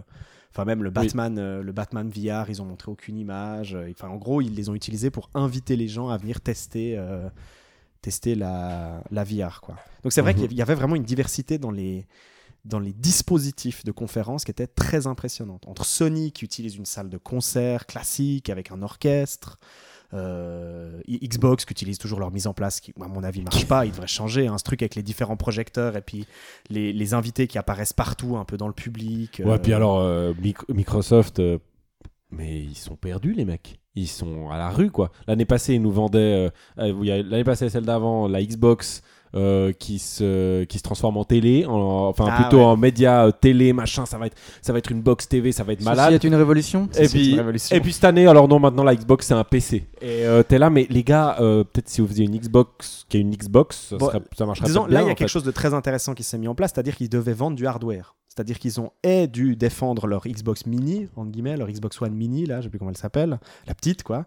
Et puis là, le Scorpio, le projet Scorpio, quoi. Et puis alors, on a eu droit à ce trailer. euh, Alors là, en termes de poudre aux yeux, c'est incroyable. On te montre des gens Ouais. qui te disent, les gars, ça va C'est être- malade. Ça va être malade. On vous, vous montre rien, Mais ça c'est malade. Ouais. Enfin, on sait à quel point Twitter s'est moqué euh, de la phrase. euh, C'est quoi la plus, la plus belle qualité de pixels Oui, euh, c'est clair, la oui, plus belle qualité les plus Énorme. beaux pixels. euh. que vous ayez jamais vu. D'ailleurs, ils l'ont enlevé ce passage du trailer le lendemain de, de la conférence. Mais, mais ce, qui est, ce, qui est, ce qui est fou, je trouve surtout, c'est que moi j'ai l'impression de. Enfin, nous on était plusieurs sur le canapé, on regardait ça et on se disait, mais en fait c'est complètement contre-productif. Ça- Donc là, tu es en train de me sous-entendre, mec, que ma Xbox en fait elle sert à rien. Parce que j'ai un PC qui est plus évolutif, je vais pas avoir besoin de, de dépenser. Parce que là, tu me dis que la Xbox va sans arrêt changer, maintenant elle va avoir des mises à jour beaucoup plus régulières au niveau de la puissance. Ça s'appelle un PC. Et, euh, et du coup, il y aura les mêmes jeux sur les deux. C'est partout. Donc, donc et, enfin, pourquoi j'achèterais ton bidule, quoi? Euh, Du coup, tu es en train de t'éloigner plutôt de plutôt que de faire un produit vraiment spécifique, qui a un rôle spécifique, euh, propre, qui va me dire bah, j'ai besoin de ça parce que ça ne ressemble à rien de ce que j'ai. Là, tu es en train de me dire oh bah l'Xbox en fait euh, c'est comme un PC donc euh, Ils ont choisis, la- choisis ce que tu veux prendre. chez Microsoft de faire des annonces et de revenir en arrière. ou- ouais. Alors ces dernières années. Oui, a- oui, mais justement, Mais- on sent qu'ils sont perdus. Mais là, il y a quelque chose d'intéressant parce que tous les autres, ils ont justement dû vendre des jeux. Et alors que là, c'est la seule conférence où on a essayé de nous vendre du hardware. On a Ouais. essayé de nous vendre de, de la puissance. Enfin, alors, on prend pas en compte la conférence euh, PC, là, le, Oui, le PC Gaming Show. Oui, oui, euh, bon, ça, c'est terrible. vraiment- euh, oui. euh, et autres. Bah alors, Bon. su- bah super. Euh, Aurélien. Aurélien, euh, bah écoute, on va, on, va, on va te laisser un tout petit peu euh, élaborer. Donc pour, pour rappeler ce qui s'est passé euh, dans Tartine Mécanique 1, euh, tu nous as posé une question, je pense que tu t'en souviens. Tu nous avais posé une question à laquelle on a, on a répondu et pour le coup, il y a pas mal eu de retours, hein, notamment sur le site uncoinpixel.ch. Il y a pas mal eu de retours de gens qui ont euh, discuté donc euh, euh, cette disons cette, cette question que tu nous avais posée qui traitait en fait de, de la mécanique du risk and reward en fait qui est quand même très euh, qui est quand même très générale. Euh, on en a discuté un tout petit peu euh, justement pendant le, le dernier podcast. Vraisemblablement, ça a pas mal, ça a pas mal fait parler les gens. J'en suis ravi. Est-ce ouais, que ça te surprend d'ailleurs que les gens, c'est principalement là-dessus que revenaient les gens qui, qui intervenaient sur justement nos fils de commentaires? Alors, alors c'est vrai que c'est c'est une mécanique comme la plupart des mécaniques de- du jeu vidéo qui sont pas encore ancrées et qui, qui n'ont pas encore des règles très très précises. Et du coup là, c'est vrai que en écoutant le podcast, j'ai remarqué qu'il y avait euh, y avait plusieurs approches différentes et moi j'ai trouvé très intéressant en tout cas d'avoir euh, votre avis sur la question. Et puis moi j'avais mon propre avis euh, antérieurement où je, m'étais posé déjà un peu la question et je trouvais justement parce que chez moi ça avait suscité des questionnements du coup je me suis dit que c'était le genre de questions qui pouvaient justement donner lieu à des débats et un peu des, des réflexions là autour. C'est vrai qu'en tout cas, nous, on a, euh, enfin, en tout cas, moi, de ce que je m'en souviens, c'est, on a réalisé, je pense, au moment où on essayait de répondre à ta question, à quel point le, le- le- on est dans quelque chose qui est, qui est assez flou. hein. Enfin, c'est toi qu'on parlait beaucoup, Sandro, qui Mhm. était là. On, on est en train de prendre le problème euh, du mauvais côté. Ouais. Enfin, il y a quelque chose de trop, euh, de trop instable, en fait. Ouais, il y avait une définition qui était très difficile à poser en Ouais. disant ça, c'est là, cette mécanique-là, ça, c'est du risk and reward. Je, voilà, on a, on a, mais on a ça, beaucoup est pas. tourné. Mais si, c'en est on a beaucoup même. tourné. Est-ce que ça passe Est-ce que, c'est que ça se peut arriver qu'en temps réel? Est-ce que ça peut arriver parce que c'est lié au skill du joueur ou pas? Ou est-ce que et euh, on, a, on vraiment fait pas mal d'allers-retours, mais euh, je trouve que c'est ouais, faudrait y réfléchir beaucoup plus pour Ah, tout réussir à fait, à, ouais, je pense cloisonner. temps, hein. Et puis, Ouais. t'as t'as quelque chose, t'aurais quelque chose, toi, à rajouter Alors, justement par Ouais, rapport genre, à ça j'ai mon approche justement que je me suis faite euh, au travers de la, la création de, de Looking for Imago où à un moment donné je me suis dit je vais créer un monde euh, généré aléatoirement, une sorte de roguelike et je me suis dit il doit y avoir forcément des moments où le, où le joueur a des choix à faire qui peuvent euh, donner, euh, donner lieu à, à des l'accès à différents items, différents, euh, différentes ressources et qui peuvent aussi euh, terminer par un, décès du personnage ou bien euh, un malus. Et du coup, je me suis posé la question, je me suis dit vraiment c'est la notion de risque qui donne un rewards ou qui un rewards positif ou négatif. Et du coup, j'ai commencé à analyser et j'ai commencé à identifier les points clés et notamment le point central que j'ai trouvé. Pour moi, c'était la notion de choix que vous avez évidemment trouvé euh, la dernière fois. Vous avez et ça, c'est vraiment pour moi l'é- l'élément central. Pour prendre un risque, il faut avoir le choix de le prendre. Si on ne veut pas le prendre, bah on le prend pas et puis euh, on continue son aventure. Je trouvais que c'était un, un point clé. Après, euh, je Mhm. sais pas. Moi, Ouais. c'est ma, ma propre Bah, opinion je suis d'accord. En fait, je suis d'accord. C'est ce que j'avais dit. C'est que mais si c'est ça, bon moi, bah, c'est ce qui définit même un jeu. L'idée de, oui, mais tu peux prendre avoir des un, décisions. tu pourras avoir un choix sans risque. Là, c'est Bah, un c'est choix un avec un risque. Y a plus. Bah, si, tu peux avoir un choix. Je prends le chemin à droite ou à gauche. Ouais, mais mais- alors pour moi, ça, c'est pas. Pour moi, là, on est, on est, on est dans autre chose. On est dans une, dans une décision binaire de, de oui ou non, où il n'y a pas, il y a pas d'idéal. Où c'est juste, on te propose deux trucs, tu vas à gauche ou tu vas à droite, t'as pas d'information. Pour moi, on n'est plus dans le jeu.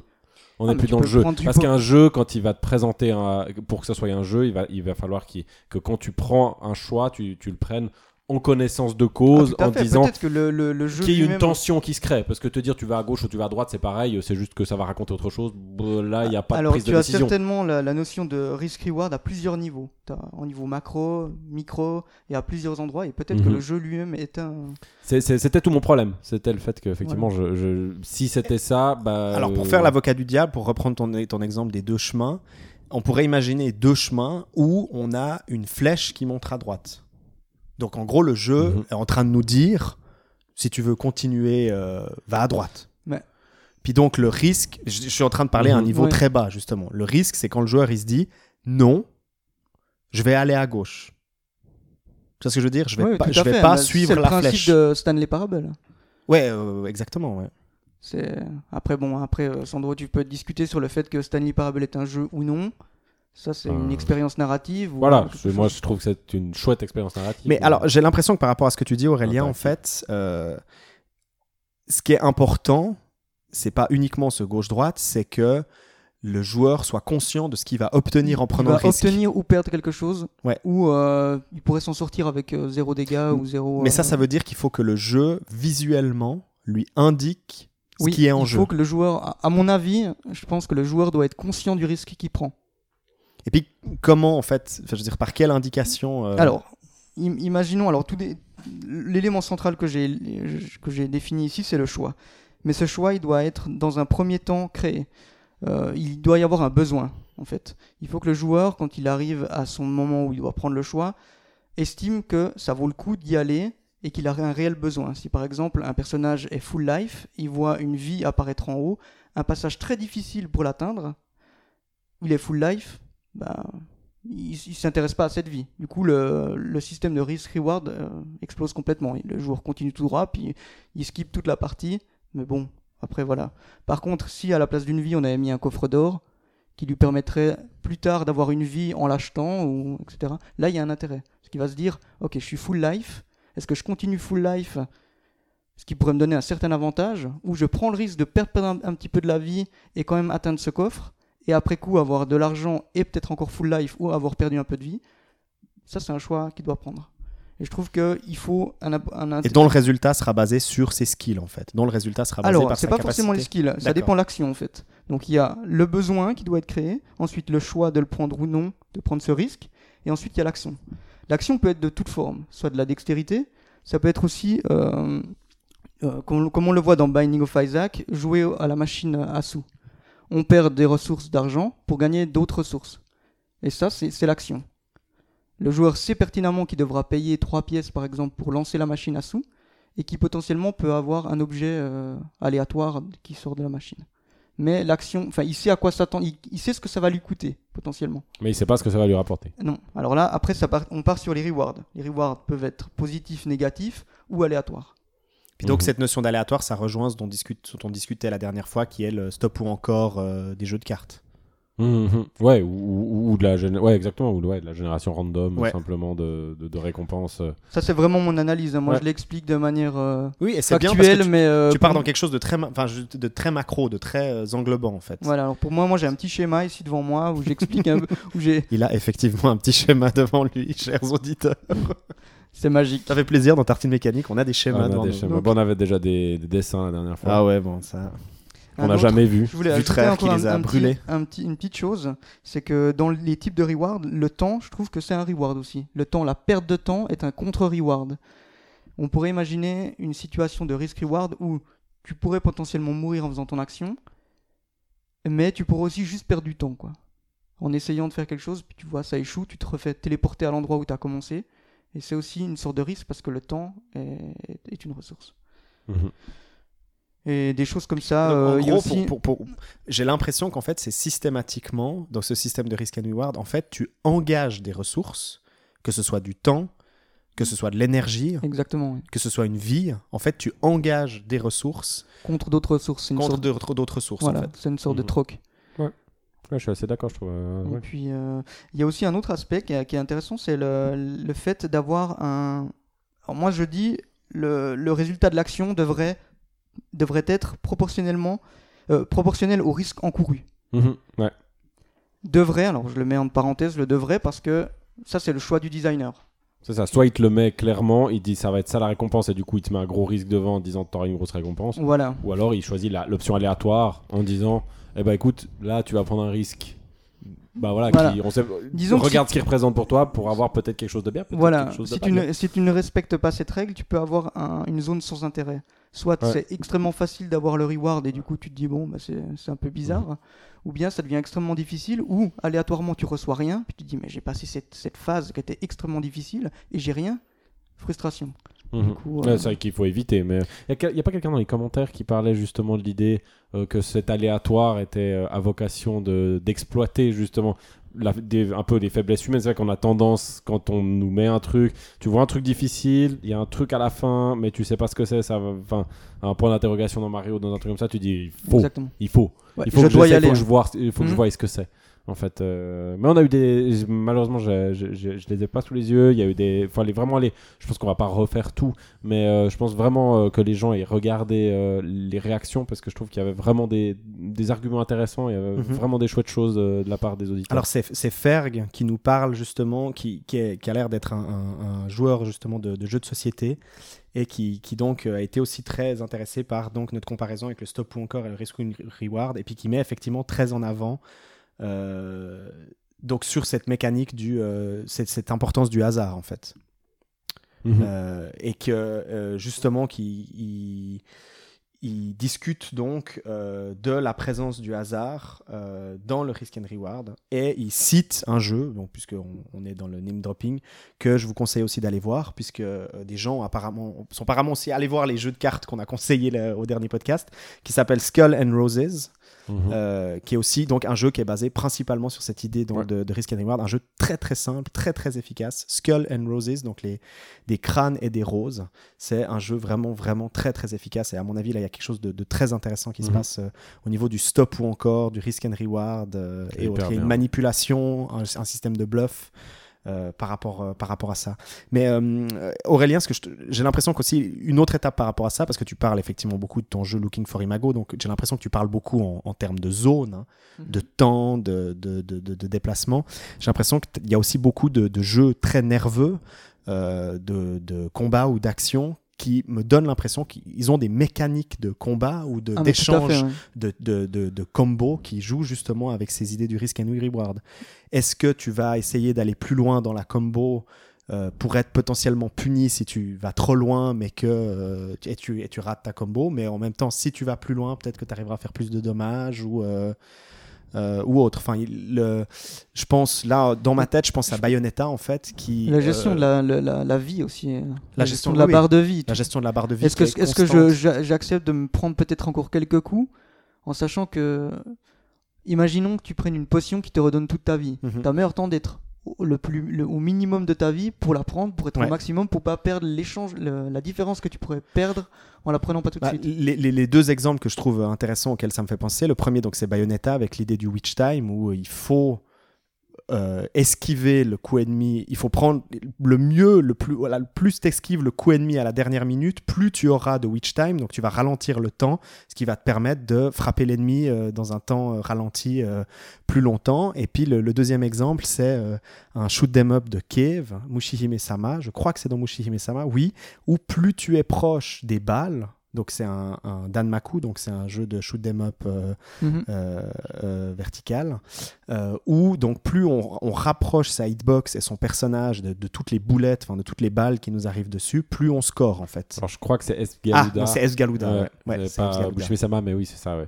Moi, je pense aussi à Spelunky. Ouais. Euh, encore une fois, à pas fait, parler de hein. Spelunky, moi. Euh, euh, mais euh, avec les demoiselles en détresse euh, qui sont Exact. pas sur le tracé central euh, et qui redonnent un point de vie. Et du coup, ça nécessite de sortir du tracé central, d'utiliser des bombes euh, pour pouvoir accéder et les, et Et les ramener. justement, la mécanique qui est intéressante là, c'est aussi que tu peux sacrifier ces personnages sur les temples de sacrification Ouais. pour obtenir encore, avoir plus de chances d'obtenir des items rares. Oui, oui. alors si tu as assez de vie tu es assez confiant en toi, tu peux dire bon, je sacrifie, peut-être que j'aurai euh, des bottes magiques ou, euh, ou autre élément. C'est vraiment, euh, je trouve que vraiment. Euh, Ah, Spelunky est passionnant. euh, Ouais, bah, Spelunky ouais. est- je, je vous renvoie de nouveau au livre qui a été écrit dessus euh, par son auteur, euh, parce que vraiment, c'est vraiment. Bah, je l'ai terminé, je l'ai pas terminé la dernière fois. Ah, voilà. Ça, ça vaut vraiment la peine de, de- de le lire. Est-ce que dans UCDP on aura des reviews de livres? J'ai eu- il y en a déjà une. Ah, c'est Il vrai y en a déjà une de qui s'appelle le livre qui s'appelle Game Design Theory de euh, Case Burgoon, je crois, son nom que j'avais beaucoup aimé parce que, enfin, je, je suis pas d'accord dans plein de trucs avec lui, mais j'aime beaucoup son style. euh, Je jette un pavé dans la mare et j'emmerde tout le monde. À la place de caresser. Ça m'étonne pas que t'aimes bien ça. Ah, à la place de caresser tout le monde dans le sens du poil comme l'autre là que tout le monde aime bien là euh, ce truc moisi là comment ça s'appelle euh, sur le game design tout le monde parle que de ce bouquin là euh, Celui qui a designé Maximo? Euh, non c'est un mec Ah, en plus ça qui fait des attractions à Disney là Euh, Ah mais tout le monde parle de ce Oui, je c'est vois, vraiment euh, Jess Shell voilà Jesse Chell. euh, ouais, Jesse Ch- le, voilà, alors le mec il s'engage dans rien, c'est génial. Tout est bien, tout est super, et ouais, puis en plus de ça, tout est au même niveau. Enfin, c'est une catastrophe. Tandis lui, il avait vraiment. Puis c'est pour ça que je- ça m'avait interpellé, puis que j'en avais fait un article parce que j'avais trouvé que mm, ça m'avait. C'est un des livres qui m'a fait le plus réfléchir, de par le fait que j'étais pas d'accord avec plein de trucs, et puis et puis qui m'ouvrait des nouvelles façons de réfléchir, de par son avis assez extrême. Tartine mécanique, des conseils bouquins. Voilà, exactement. Merci Aurélien pour ton, ton retour sur le Risk and Bah, Reward. merci à toi. Est-ce que tu as fait un petit peu le tour de ce que tu voulais dire ou, Oui, euh, euh, tout à fait. Ok, alors, super. Bah, on est très content pour le coup. Bah, J'espère que cette discussion pourra un petit peu se prolonger, hein, qu'on pourra euh, peut-être euh, revenir un petit peu là-dessus. Mais ça a été bien pour le coup de passer quand même un moment à dégrossir un petit peu ça, puis peut-être d'y revenir un petit peu parce que je pense qu'au dernier podcast, on a été peut-être un petit peu surpris hein, euh, par euh, la Ouais, par la difficulté question, qu'on avait à, à vraiment essayer de. Je- de- de- Je pense qu'Aurélien a fait un bon job là de, de clarifier la situation. Je trouve que c'était vraiment intéressant. Merci. Messieurs, il est temps de notre, euh, il est temps de- de- d'arriver à notre dernière séquence que j'ai nommée Tempête de tartines. Oh bah de bleu. Ça me rappelle euh, Tempête de boulettes. euh, Tempête de tartines, euh, qui est en fait euh, un remix de Moins on en a plus on l'étale. On va terminer sur un petit brainstorm quand même. Oh hein. oui. On va essayer de se faire un petit brainstorm un tout petit peu foufou. Alors, bon, on le teste, hein, hein, puisque c'est ça quand même l'idée de, de ces podcasts, c'est de tester des nouveaux, euh, euh, des nouveaux concepts et puis voir si ça marche. Mhm. Donc on va brainstormer tous ensemble sur le même jeu, mais je vais vous expliquer comment ça va se passer. On va commencer par moi, Mhm. euh, et on va faire un tour de table. Et euh, chacun d'entre nous, en partant sur la gauche, donc Aurélien, après toi Sandro, après on va revenir vers moi, euh, on va faire ça comme un cadavreski. Donc par exemple, d'abord on va donner le titre du jeu. Donc par exemple, je vais dire Tempête, toi Aurélien tu vas dire De, et toi Sandro tu vas dire Tartine, par exemple. Voilà. Mhm. Donc on va créer comme un cadavreski d'abord le titre. Après, on va créer comme un cadavreski le genre du jeu. Donc ça peut être par exemple moi qui dis tactical. Toi Aurélien, tu dis Platformer, évidemment. platformer. Euh, Moi je dis MMO. voilà. Oh, magnifique. Évidemment. Platformer MMO. Euh, Voilà. Voilà, attendez. Non, alors en fait, j'ai pas été très clair. Le, le genre, en fait, on est plutôt, je pense que par genre, j'entends plutôt science-fiction, aventure, espionnage. En gros, plus le- l'univers, Mhm. en gros. Donc, je pourrais dire, par exemple, euh, euh, science-fiction, euh, là, tu peux dire euh, rétro médiéval ou un truc dans le Mhm. genre, tu vois. Genre, euh, voilà, on, on- on cadavre exquise. Et puis après, le dernier tour de table, ça va être la, la catégorie de jeu. Donc, ça va être justement le stealth, enfin le espionnage, platformer, euh, open world par exemple, ou euh, un Ok. truc dans le genre. Et Est-ce que je peux proposer quelque chose Oui. qui va me faire beaucoup rire Dis-moi. Comme euh, Vutraire n'est pas là, euh, moi je propose que du coup, on lui propose de, euh, au prochain podcast, ce qui va sortir comme résultat là, il doit nous créer un jeu, euh, un pitch de jeu avec ça. Un vrai pitch un de vrai jeu pitch de jeu, il doit faire Yes, un gameplay yes, yes, et, Nous et l'expliquer pour Parce- le punir. Parce qu'alors, une fois qu'on a, une fois qu'on a fait donc ces tours de table de, de cadavre exquis, j'aimerais que on s'amuse en fait, à commencer par moi, à jouer en fait tout simplement euh, une soirée entre potes, comme si on était une soirée entre nous, et moi je vous raconte mon expérience sur cet incroyable euh, jeu, et il se trouve que vous aussi, vous y avez joué, Chacun de notre côté. voilà. Et euh, vous allez me raconter ce que vous avez trouvé génial dans ce jeu. Ah, c'était merveilleux. J'ai trouvé hyper intéressant comme ils ont fait ces plateformes dans cet open world. Ok, de- ok, d'accord. Et voilà. donc le, le jeu va se créer à travers euh, notre c'est ce discussion. qu'on dit. Ok, d'accord. Donc voilà, je rappelle qu'il s'agit. Tempête de tartine est encore expérimentale. On verra c'est bien ça qui est beau. ce C'est qu'on veut. arrive à en faire. Donc premier tour de table, il s'agit euh, du titre. Et donc je commence. Après c'est à toi Aurélien et après c'est à toi Sandro. Oui. Le titre va commencer par sombre. Et Et joyeux. Le jeu s'appelle Sombre et joyeux. Je vais vite le noter avant que avant qu'on. Sombre et joyeux. Oh, c'est déjà bien parti. hein. Alors là, on a déjà presque deux personnages. hein. C'est Ouais. presque un Banjo et Kazooie. Euh, avec Ah non, non, moi je veux le même. Je veux le même. Qu'est-ce qu'ils ont Ok, alors en fait, plutôt que ça commence tout le temps par moi, maintenant on va commencer par toi, Aurélien, puis on va terminer par moi. Donc là, tu dois Donc- donner le genre, donc science-fiction, aventure ou espionnage, enfin, c'est ce que tu veux. On essaye de construire un nouveau genre. euh, futuriste. Euh, tu m'as tué, j'allais dire néolithique, mais en fait, euh, ça Ouais, pas. parfait. Bah, futuriste néolithique. Futuriste néolithique. D'accord, ok. Bah, c'est un peu Horizon Ouais, Zero Dawn, hein Ouais, c'est vrai. Ah Bah, oui, c'est juste. bienvenue dans Ouais, c'est vrai, c'est juste. Futuriste c'est juste. néolithique, familial. Oh, oh, c'est joli. Futuriste C'est- néolithique. C'est plutôt, c'est- je pense, que c'est mieux de commencer par néolithique, futuriste. Ouais, c'est c'est un jeu familial de futur néolithique. voilà. Oh là là, gestion de la famille et tout, ça va être bien. Avec des haches laser. C'est ça. Mais il faut protéger. Donc nous avons Sombre et Joyeux, qui est un jeu familial de futur néolithique. et donc, la catégorie du jeu, donc là on parle plus peut-être de ses mécaniques, on commence par Sandro. Euh, euh, Tu peux aussi donner donc euh, par exemple le, le première personne, troisième personne, multijoueur. Ouais, ouais, bien sûr. euh, enfin, Euh, euh, Asymétrique. Asymétrique. Alors c'est asymétrique.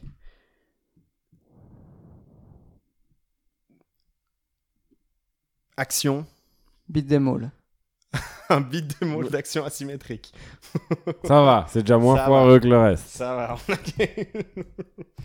ok. Oh yeah.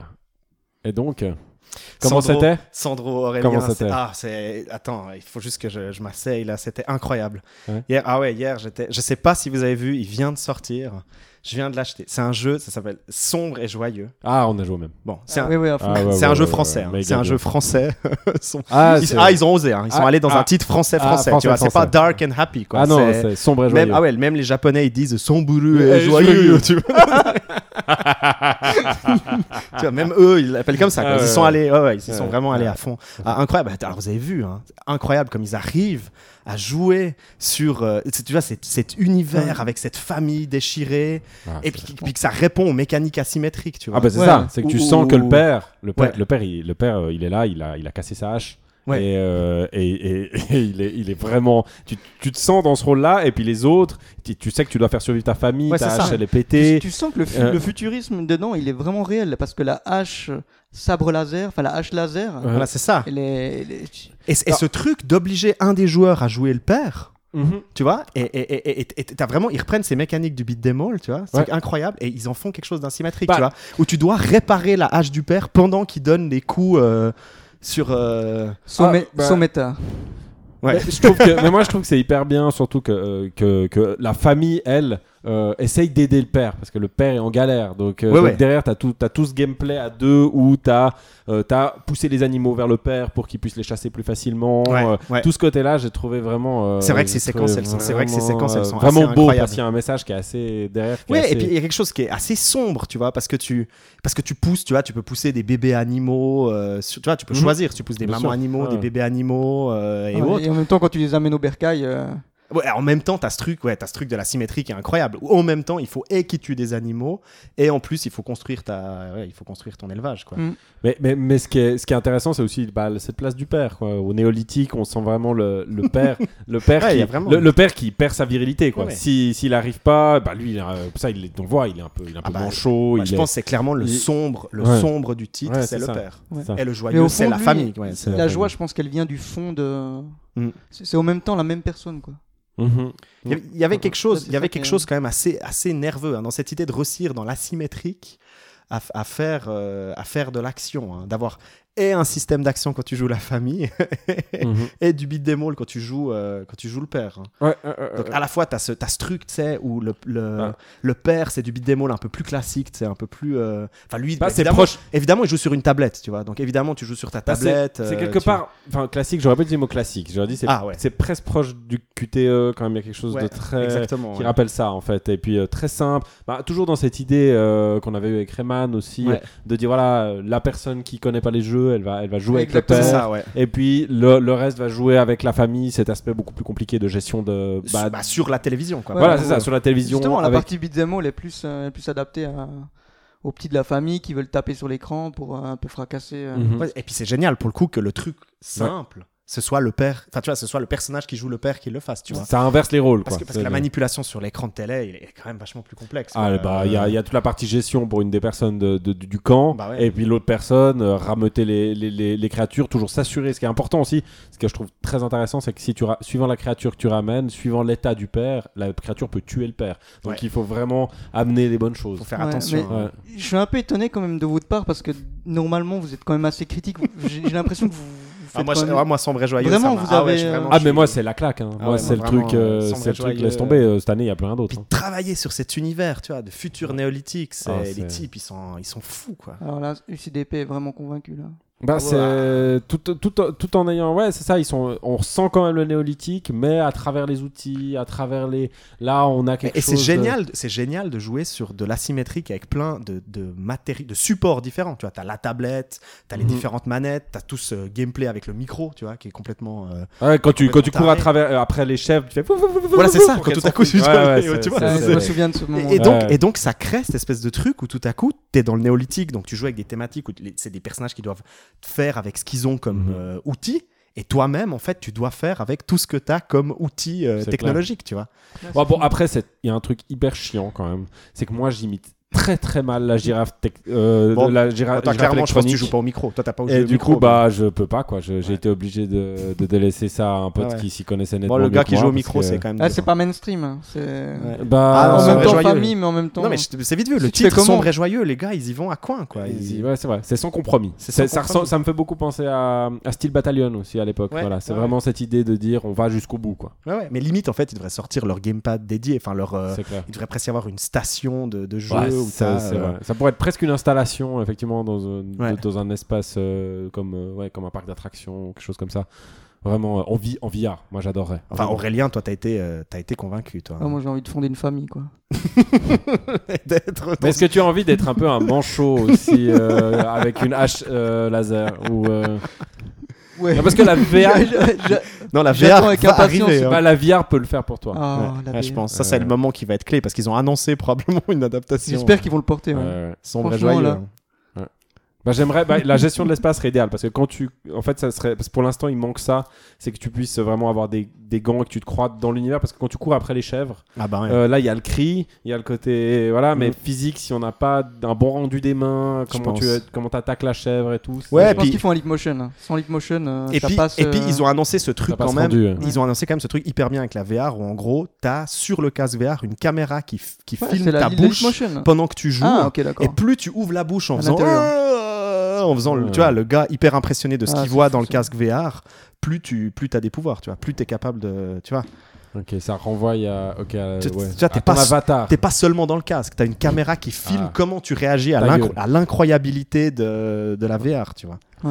Écoute, Là, je suis en euh, train d'imaginer des personnes qui potentiellement ne veulent pas écouter tout le podcast, se dé- déplacent le curseur Qui et arrivent. arrivent- C'est quoi ce jeu? C'est quoi ce jeu? Quoi ce jeu? quoi titre? ce jeu? Faut absolument. Ouais, Bah. c'est ça, c'est ça. bah, Où trouver? Sombre et joyeux. Moi, je crois que je vais aller créer la fiche sur Wikipédia. Sombre et joyeux. Non, mais c- ça a l'air très bien. Moi, j'ai envie de jouer à Sombre et Ça a joyeux. l'air malade. Donnez-le Ça a l'air moi. Malade. Vraiment malade. Donnez-le-moi.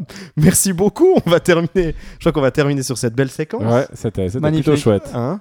De, de Je tempête. sais pas comment c'était à écouter, mais moi, ça Tempête. m'a fait rire. tempête de tartine. Enfin, tout est allé très vite, bien sûr. C'est la tempête de tartine. hein. On, Ah, c'est- on prend des morceaux de confiture. euh, de ça. Il faudra Voilà. des jingles, hein, je pense là. Ah, on verra. Ouais, ça, on, on y réfléchit. On va les faire avec la bouche. C'est ça. Exactement. Tempête de tartine. ok, bah merci beaucoup d'avoir écouté euh, jusqu'à maintenant ce podcast Tartine Mécanique, deuxième du nom. Comme déjà dit au début, bien sûr, on est plus couvert à écouter tous vos feedbacks, tous vos critiques. Est-ce que la longueur vous a convenu? Est-ce qu'il faudrait faire un tout petit peu plus long?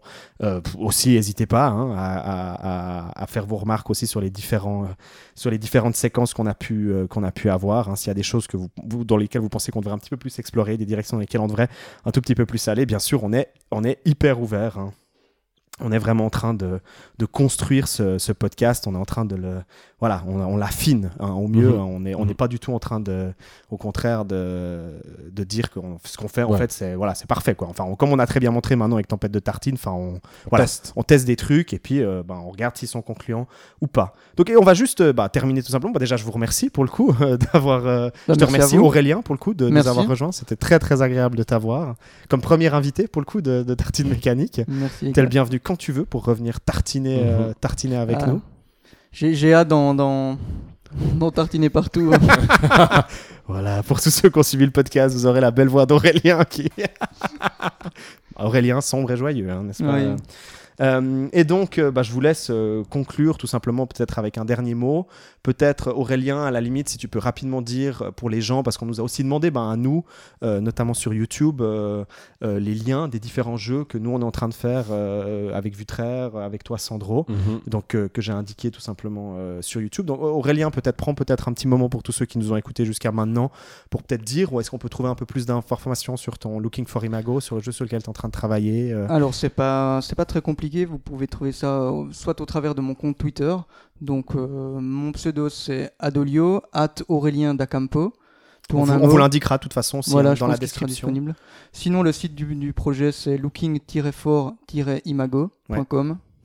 Et puis, euh, je pense que sur Internet, euh, vous avez mon prénom. Oui, tu as, une page Facebook, tu as Voilà, un site internet, voilà, où vous- on peut suivre La le page projet. Facebook est plus active que, que Twitter. Et, et tu commences pour le coup à l'amener en festival. Tu commences aussi à vraiment je le serai, confronter aux joueurs. je serai présent à Numeric Games, D'accord. À Yverdon, ouais. à Yverdon, euh, début septembre. super. Super. Et je promets d'essayer de vraiment faire un truc euh, sous l'article, euh, enfin sous l'endroit où le podcast sera publié. Je vais essayer de vraiment faire un récapitulatif de tous tes liens, comme ça les gens pourront plus qu'à cliquer. Ouais.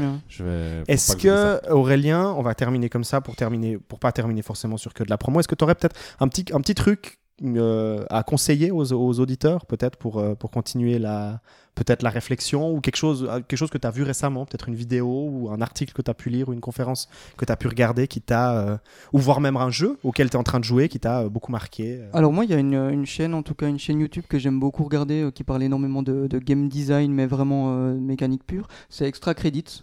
C'est en Ouais, anglais et j'aime, beaucoup, en tout cas. de temps en temps, c'est des petites vidéos. Et je trouve qu'il y a, il y a énormément de contenu euh, qui est très intéressant là-dessus. J'invite les gens à, à essayer d'aller regarder. euh. C'est vrai que pour le coup, c'est une chaîne qui est assez pionnière en fait dans, euh, dans vraiment les, les réflexions assez de fond en fait, mais assez rapide, vulgarisées. que ce soit narratif ou game voilà, design ou vraiment euh, c'est souvent très court du coup. euh. des sujets, oui, oui, sur des sujets très très très divers. Donc euh, ouais, vraiment ça. ok, extra credits. Alors si jamais, merci. Sandro, est-ce que aussi très rapidement, est-ce que tu peux nous donner peut-être ton, ton tes contacts, euh, tes contacts Twitter et Euh, puis, alors moi, euh, oui. et puis oui, bah aussi pour pas terminer sur une note que promotion, est-ce que peut-être tu arrives à à nous, à nous faire part peut-être de quelque chose que tu as découvert récemment qui t'intéresse? Et puis aussi, alors je vais te demander aussi de nous faire part peut-être tout simplement d'un d'un contenu, un coin de pixel, qui vaut la peine. qui vaut la peine ou, peut-être tu as repensé récemment. Bah là, tu nous as parlé typiquement avant d'un article euh, Mhm. que je me, dont je me souvenais plus d'ailleurs, Euh, euh, ouais. qui a été écrit il y a, Qui a quand été même écrit assez, un moment, euh, ouais, il y a deux ans, je crois. Mais peut-être un article qui est que- qui a été écrit par l'un de nous qui redevient un petit peu d'actualité. Alors, bon, en fait, dans l'ordre, Atroutilan sur, sur Twitter. Et puis, au niveau du contenu sur un coin de pixel, bah, j'ai bien envie de remettre un article que j'avais fait au tout début d'un coin de pixel et que j'aime beaucoup. Alors, c'est encore à l'ancienne, il n'y a pas d'image dedans, enfin, c'est très euh, euh, basique, mais euh, j'avais fait un, article sur, sur Animal Crossing. que, que, dont je suis assez fier encore aujourd'hui. J'avais pris beaucoup de plaisir à- à déverser ma haine sur Animal Crossing, euh, que je trouvais être un jeu absolument scandaleux. Euh, et du coup, euh, je vous conseille d'aller redécouvrir, redécouvrir ça. je- je- et d'aller insulter Sandro dans les commentaires. Exactement, exactement. Mais justement, c'est une, ça ne prend pas en- très peu en compte la thématique pour s'attarder sur ce que les mécaniques nous disent. Ah, Voilà. d'accord. Et Animal Crossing, vu de ce point de vue-là, c'est un scandale. Très bien. Voilà. Et puis, sinon, dernière petite chose. Euh, c'était quoi ta dernière question? Ah, c'était un, un contenu, un, Ou un contenu, quelque chose qui t'a marqué ou peut-être un jeu euh, que tu es en train de faire. euh, ben, un, un jeu que je suis en train de faire, ouais, Wasteland 2. Ok. Euh, Wasteland 2, vachement bien. Vraiment, euh, ça faisait, ça faisait très longtemps que. Enfin, ceux qui ont aimé Fallout 2, enfin, je, je le fais assez tard, hein, mais euh, je sais qu'il est sorti il y a un petit moment. Mais euh, je retrouve vraiment euh, le plaisir que j'avais eu à, à parcourir Fallout à l'époque, avec ses choix, ben, tout l'inverse dont on parlait tout à l'heure de Fallout 4, qui est abominable de ce point de vue-là, où, où tout est noir et blanc. J'avais linké une vidéo d'ailleurs sur un type qui prend une heure pour défoncer Fall- Fallout, pour expliquer les, les Fallout 3 et 4 Mhm. à quel point c'est mauvais parce que justement ça perd tout cet aspect où, où vraiment où on joue un rôle, ils arrivent vraiment à nous mettre dans cette idée de on, joue quelqu'un euh, avec euh, qui va déjà devoir faire des choix dans ce qu'il peut faire, ce qu'il peut pas faire selon sa feuille de perso, alors que dans les, dans les jeux Bethesda, on peut tout faire tout le temps, n'importe comment, ça n'a aucune importance, et euh, la feuille de perso qu'on a. Et puis aussi, bah, le monde est complètement binaire dans les jeux Bethesda, c'est t'es gentil, t'es méchant, ah le méchant il est méchant, le gentil il est gentil, alors que là il y a toute cette finesse d'écriture avec des avec vraiment des, des moments très où, où on y repense après quoi. Moi j'ai j'ai- est-ce que j'ai le temps d'ailleurs pour euh, je pense à quelque chose maintenant que je- Ah. qui m'a c'est c'est marrant j'y j'y pense C'est- à l'instant. Non, je- je- j'allais dire, bien sûr, tu as, plus que le temps, c'est très très rigolo. parce que Je commence le podcast en disant qu'on va essayer de faire moins long, Ouais, et c'est puis on a une on est à ouais, une heure et demie, ouais, c'est hyper une- drôle. Mais en même temps, c'est génial. ouais. Tartine mécanique, c'est le podcast où on s'étale. Donc on Donc, a beau vous coup- dire qu'on va peu s'étaler, de toute façon on va mettre trop de Nutella, on va mettre trop de confiture et on va pas l'enlever. Il n'y a jamais trop de Nutella. Il y a jamais... Il y a jamais product placement, merci. Pardon, c'est moi en plus qui ai fait le placement.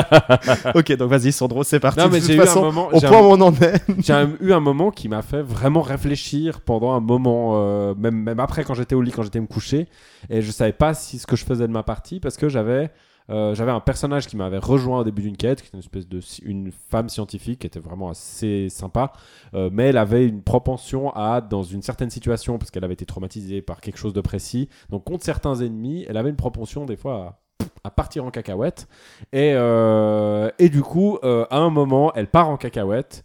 Elle se retrouve entourée de trois ennemis assez balèzes. Et euh, je me dis, je vais essayer de lancer une grenade parce qu'ils sont tous réunis à cet endroit-là. Et je me dis, peut-être qu'elle, elle prendra pas trop de dégâts et puis je pourrais la soigner après coup. Résultat, elle explose, mais euh, euh, avec tous les ennemis d'un coup. Et bah, elle est éparpillée sur tout le truc, donc bah, on peut pas la soigner, hein. Euh, tant pis. et et j'ai décidé de garder ma partie comme ça. Et, et du coup, j'ai eu un moment de. que j'ai trouvé hyper intéressant. J'avais perdu un élément qui était relativement important de mon équipe. En même temps, il fallait euh, narrativement, c'était tout à fait, euh, enfin, c'était tout à fait intéressant. Mais j'ai dû vivre avec ça, en fait. C'était drôle parce que dans ma tête, je, je trouvais horrible qu'elle se soit fait trahir à ce point-là. Je me disais, mais les dernières secondes, quand tu vois la grenade arriver, Elle a euh, peut-être pas remarqué que c'était toi. hein. Ouais, c'est ça. Oui, mais bah si, parce que les ennemis n'avaient pas de grenade. Donc du coup, euh, Grenade mais grenade Mais je trouvais qu'il y avait quelque chose, bah voilà, que ça faisait longtemps que j'avais pas vécu narrativement euh, dans, dans, ouais, dans, dans la création d'un récit Mhm. de par les propriétés euh, des personnages et, et- et- Ouais. et- et leur place tant dans, dans leur fonction de jeu Ouais. euh, dans un combat et dans, euh, et dans la narration du jeu. Je- Enfin, vraiment, ça faisait longtemps que je m'étais pas. Et après, ça continue, ça continue, mais Mhm. ce moment-là m'a bien marqué. Et j'ai remarqué que c'est beaucoup de plaisir. euh, ne, ne quasiment jamais rechargé quoi c'est vraiment on assume toutes les conneries et ça donne une histoire vraiment euh, très très très chouette Bravo à toi d'avoir continué ta partie. C'est très intéressant hein, parce que alors moi aussi je, prolonge sur le truc mais euh, c'est très intéressant ça, me- ça me fait penser moi j'ai tendance à penser puis c'est des discussions que j'ai très souvent avec des gens avec qui je fais du jeu de rôle mais du jeu de rôle sur table hein, pas du, jeu de rôle jeu vidéo mais je, fais partie des gens qui pensent que la mort d'un personnage hein, on sait dans le jeu de rôle sur table enfin en même temps c'est ce qui se reproduit à peu près dans les Skyrim et autres le temps qu'on passe à créer un personnage et moi j'ai tendance à penser que de, de pousser le maître de jeu à tuer notre personnage ou de faire en sorte que ce personnage, que notre personnage meure. Ah, on sait, hein, par exemple, des, des jeux de rôle sur table comme Donjons et Dragons sont très connus pour permettre aux joueurs d'avoir des, des persos pendant 15 ans ou euh, Mhm. on monte au niveau 69 euh, ou enfin j'en sais rien. Euh, alors que moi, moi j'ai tendance à penser qu'au contraire, euh, en, en poussant le maître de jeu ou en invitant le maître de jeu à tuer notre personnage, ça va créer du jeu. Il y a une véritable création de jeu parce que tout à coup ça nous force à penser, ok, je vais revenir une prochaine soirée pour euh, continuer cette campagne qu'on est en train de faire, mais il faut que je prenne un autre perso tout à coup. Donc est-ce que je joue? Ben justement l'assistant du détective que j'étais en train de jouer euh, qui vient de se faire tuer Est-ce que je joue, je sais pas moi, voilà, tout à coup on, on doit on, on- on investit un des autres personnages de l'univers qui a été créé pendant cette partie de jeu de rôle sur table et on doit surtout l'investir du traumatisme de la mort. C'est hyper intéressant. On doit tout à coup jouer une personne qui, qui est traumatisée par la mort du perso que nous-mêmes on jouait avant. Mhm. Et là, en termes de création de jeu, c'est incroyable. Il y a une richesse euh, là-dedans qui est vraiment très impressionnante. Ah, c'est intéressant ça. Mais c'est vrai que dans le problème bah, de ces jeux, euh, du jeu vidéo, c'est la recharge de partie. Ah bah, et ouais. ça, c'est effectivement, j'en discutais avec un ami qui me disait, ah bah en fait, euh, ce début de jeu, euh, bah moi la première fois parce qu'il a pas, il a, il s'est lancé puis il a pas fini puis là il, il voulait reprendre le jeu, il disait mais cette fois faut pas que je fasse l'erreur Mhm. euh, de recharger ma partie quand ça se passe mal et puis revenir Ouais. parce que du coup on se retrouve avec un récit complètement sans saveur, Exactement. qui est ouais. une Parfait. espèce de tracé parfait sûr. euh, qui est complètement hy- impossible en fait. Euh, et et les- les- la génération de, d'événements narrativement intéressants se passe dans l'échec en fait. Mhm. Et, euh, et c'est très que- important de rater. C'est ce que j'aime énormément dans les roguelikes, c'est que t'as, tu, la, mort est permanente et justement tu, tu peux pas avoir ce- ce- cette situation. Et, tu, Tu devances, assumes tous tu, tes choix. tu devances ce que je voulais dire, c'est qu'effectivement, je pense que euh, des jeux comme Wasteland 2, aujourd'hui, avec ce qu'on sait, euh, comme on design aujourd'hui les jeux, ils devraient un peu s'adapter en introduisant quelque chose qui force le joueur à assumer ses choix et plus laisser cette charge rapi- recharge rapide, sauvegarde rapide Mhm. euh, où tu arrêtes pas d'osciller entre les deux en disant oh non là j'ai pris trop de risques, oh non je recule. Il faudrait vraiment penser un système euh, où effectivement éviter que le joueur se retrouve complètement coincé, mais peut-être en régénérant à chaque fois un, un héros en cours de chemin, comme tu dis, comme dans le jeu de rôle papier. Ouais, ouais, ouais. Euh, mais vraiment aller dans cette direction-là euh, du roguelike, de ce truc, la mort définitive, et tu peux pas recharger ta Bah, partie. Et tu pour moi, bon, c'est un jeu que j'adore. hein, c'est euh, pour moi, un- un- ça me fait penser à un moment euh, dans le Zombie U de, de la Wii U, qui est un jeu que moi personnellement je trouve, je trouve vraiment incroyable, où le quand on perd son, son personnage, son survivant, on va devoir ensuite, donc on est respawné dans un nouveau survivant qui apparaît dans le, le, lieu euh, safe, quoi. Et on va devoir, pour récupérer donc les différentes affaires qu'on a perdues en mourant, on va devoir aller tuer forcément l'ancien survivant qu'on était, qui s'est maintenant transformé Ah, en pas mal, zombie. Et, et là, il y a, même si c'est, entendons-nous, en termes narratifs, c'est fait, c'est fait très euh, légèrement, mais en termes mécaniques, il y a quelque chose de très fort qui se passe. C'est-à-dire Mm. qu'on se voit, on voit le personnage qu'on a perdu. Euh, qu'on a perdu à cause, disons, de notre, euh, Mhm. de notre manque de skill euh, ou de notre manque d'attention et autres. Et, et je dois avouer qu'en jouant à ce jeu, il y a quelque chose de très très fort. Au moment où, quelques minutes après, on se, on se, on se voit nous-mêmes, il y a un effet miroir, en mode zombie. Donc quelque chose de très très fort dans la thématique Ah, zombie. c'est génial. hein. Euh, Mhm. Zombie U, excellent jeu. Zombie. Je- Et toi alors? Euh, oui, alors, pardon, on a, on a étalé. Donc, bon, euh, tous les contenus euh, Un Coin de Pixel, vous pouvez les trouver donc sur, euh, bah, sur Facebook, Un Coin de Pixel, sur le Twitter aussi, at Un Coin de Pixel. On a aussi, donc j'en parlais en début de podcast, la chaîne YouTube Un Coin de Pixel. N'hésitez pas à venir vous, ab- vous abonner hein, déjà. On, a, euh, on va essayer donc de la structurer plus. hein. On est en train de Elle est aussi disponible sur iTunes. Voilà, exactement. Mais pas que les bonnes illustrations, il y a des descriptions encore un peu, mais en tout cas, vous pouvez utiliser. Voilà. Donc ça, une fois de plus, hein, n'hésitez pas à nous donner aussi vos feedbacks par rapport à ce que vous vous utilisez pour écouter les podcasts. Donc voilà, si vous avez aussi envie qu'on investisse aussi euh, d'autres endroits comme SoundCloud euh, ou autres. Euh, quant à moi, donc, je suis at Tafia Chagata, T-A-F-I-A. T-C-H-A-G-A-T-A. J'ai probablement, j'ai probablement appelé ça faux. j'ai été très très heureux donc de vous accueillir, Sandro et Aurélien. Euh, pour ce merveilleux podcast Tartine Mécanique. On va probablement en faire un nouveau en août. hein. On, va, on va laisser passer les choses un petit peu Mhm. tranquillement. On aura plein de choses à dire. On espère que Vutraire sera de retour. Merci à vous. Et puis on va terminer par euh, donc le. on- la dernière fois, si jamais Aurélien, Sandro avait voulu faire des bisous à la tartine. Moi, je suis un gars qui fait des bisous. Voilà, nous avec Vutraire, on a préféré faire des bruits de léchage de tartine, hein, parce qu'on a tendance à penser quand même qu'une tartine. Les gens ont dit que c'était ou dégoûtant. qu'on la mange. Ah, les gens. Les gens ont dit que c'était dégoûtant. D'accord. Donc Aurélien, à toi, à toi de savoir dans quel camp tu veux te situer. Est-ce que tu préfères ou alors faire peut-être un bruit d'étalage de confiture? Exactement, J'allais proposer un, un bruit de tartine qui, s- qui tombe par terre. Oh là, ok, d'accord. Donc je te propose qu'on là là. je te propose qu'on termine le podcast. On enchaîne. On va d'abord faire toi qui fait peut-être le ou non, on va terminer par toi qui fait un bruit de tartine qui On tombe. peut le faire à Donc, trois, hein. Sandro va embrasser la tartine. Mhm. Je vais manger la tartine. En tout cas, je vais la mâchouiller. Et toi, après la tartine, la tartine tombe au sol. Donc on va terminer le podcast sur le merveilleux bruitage d'Aurélien. Oh là on se réjouit, je sais pas comment J'espère qu'ils faire. seront aussi beaux que les, que les accents du départ. À toi Sandro. Bon. Oh merde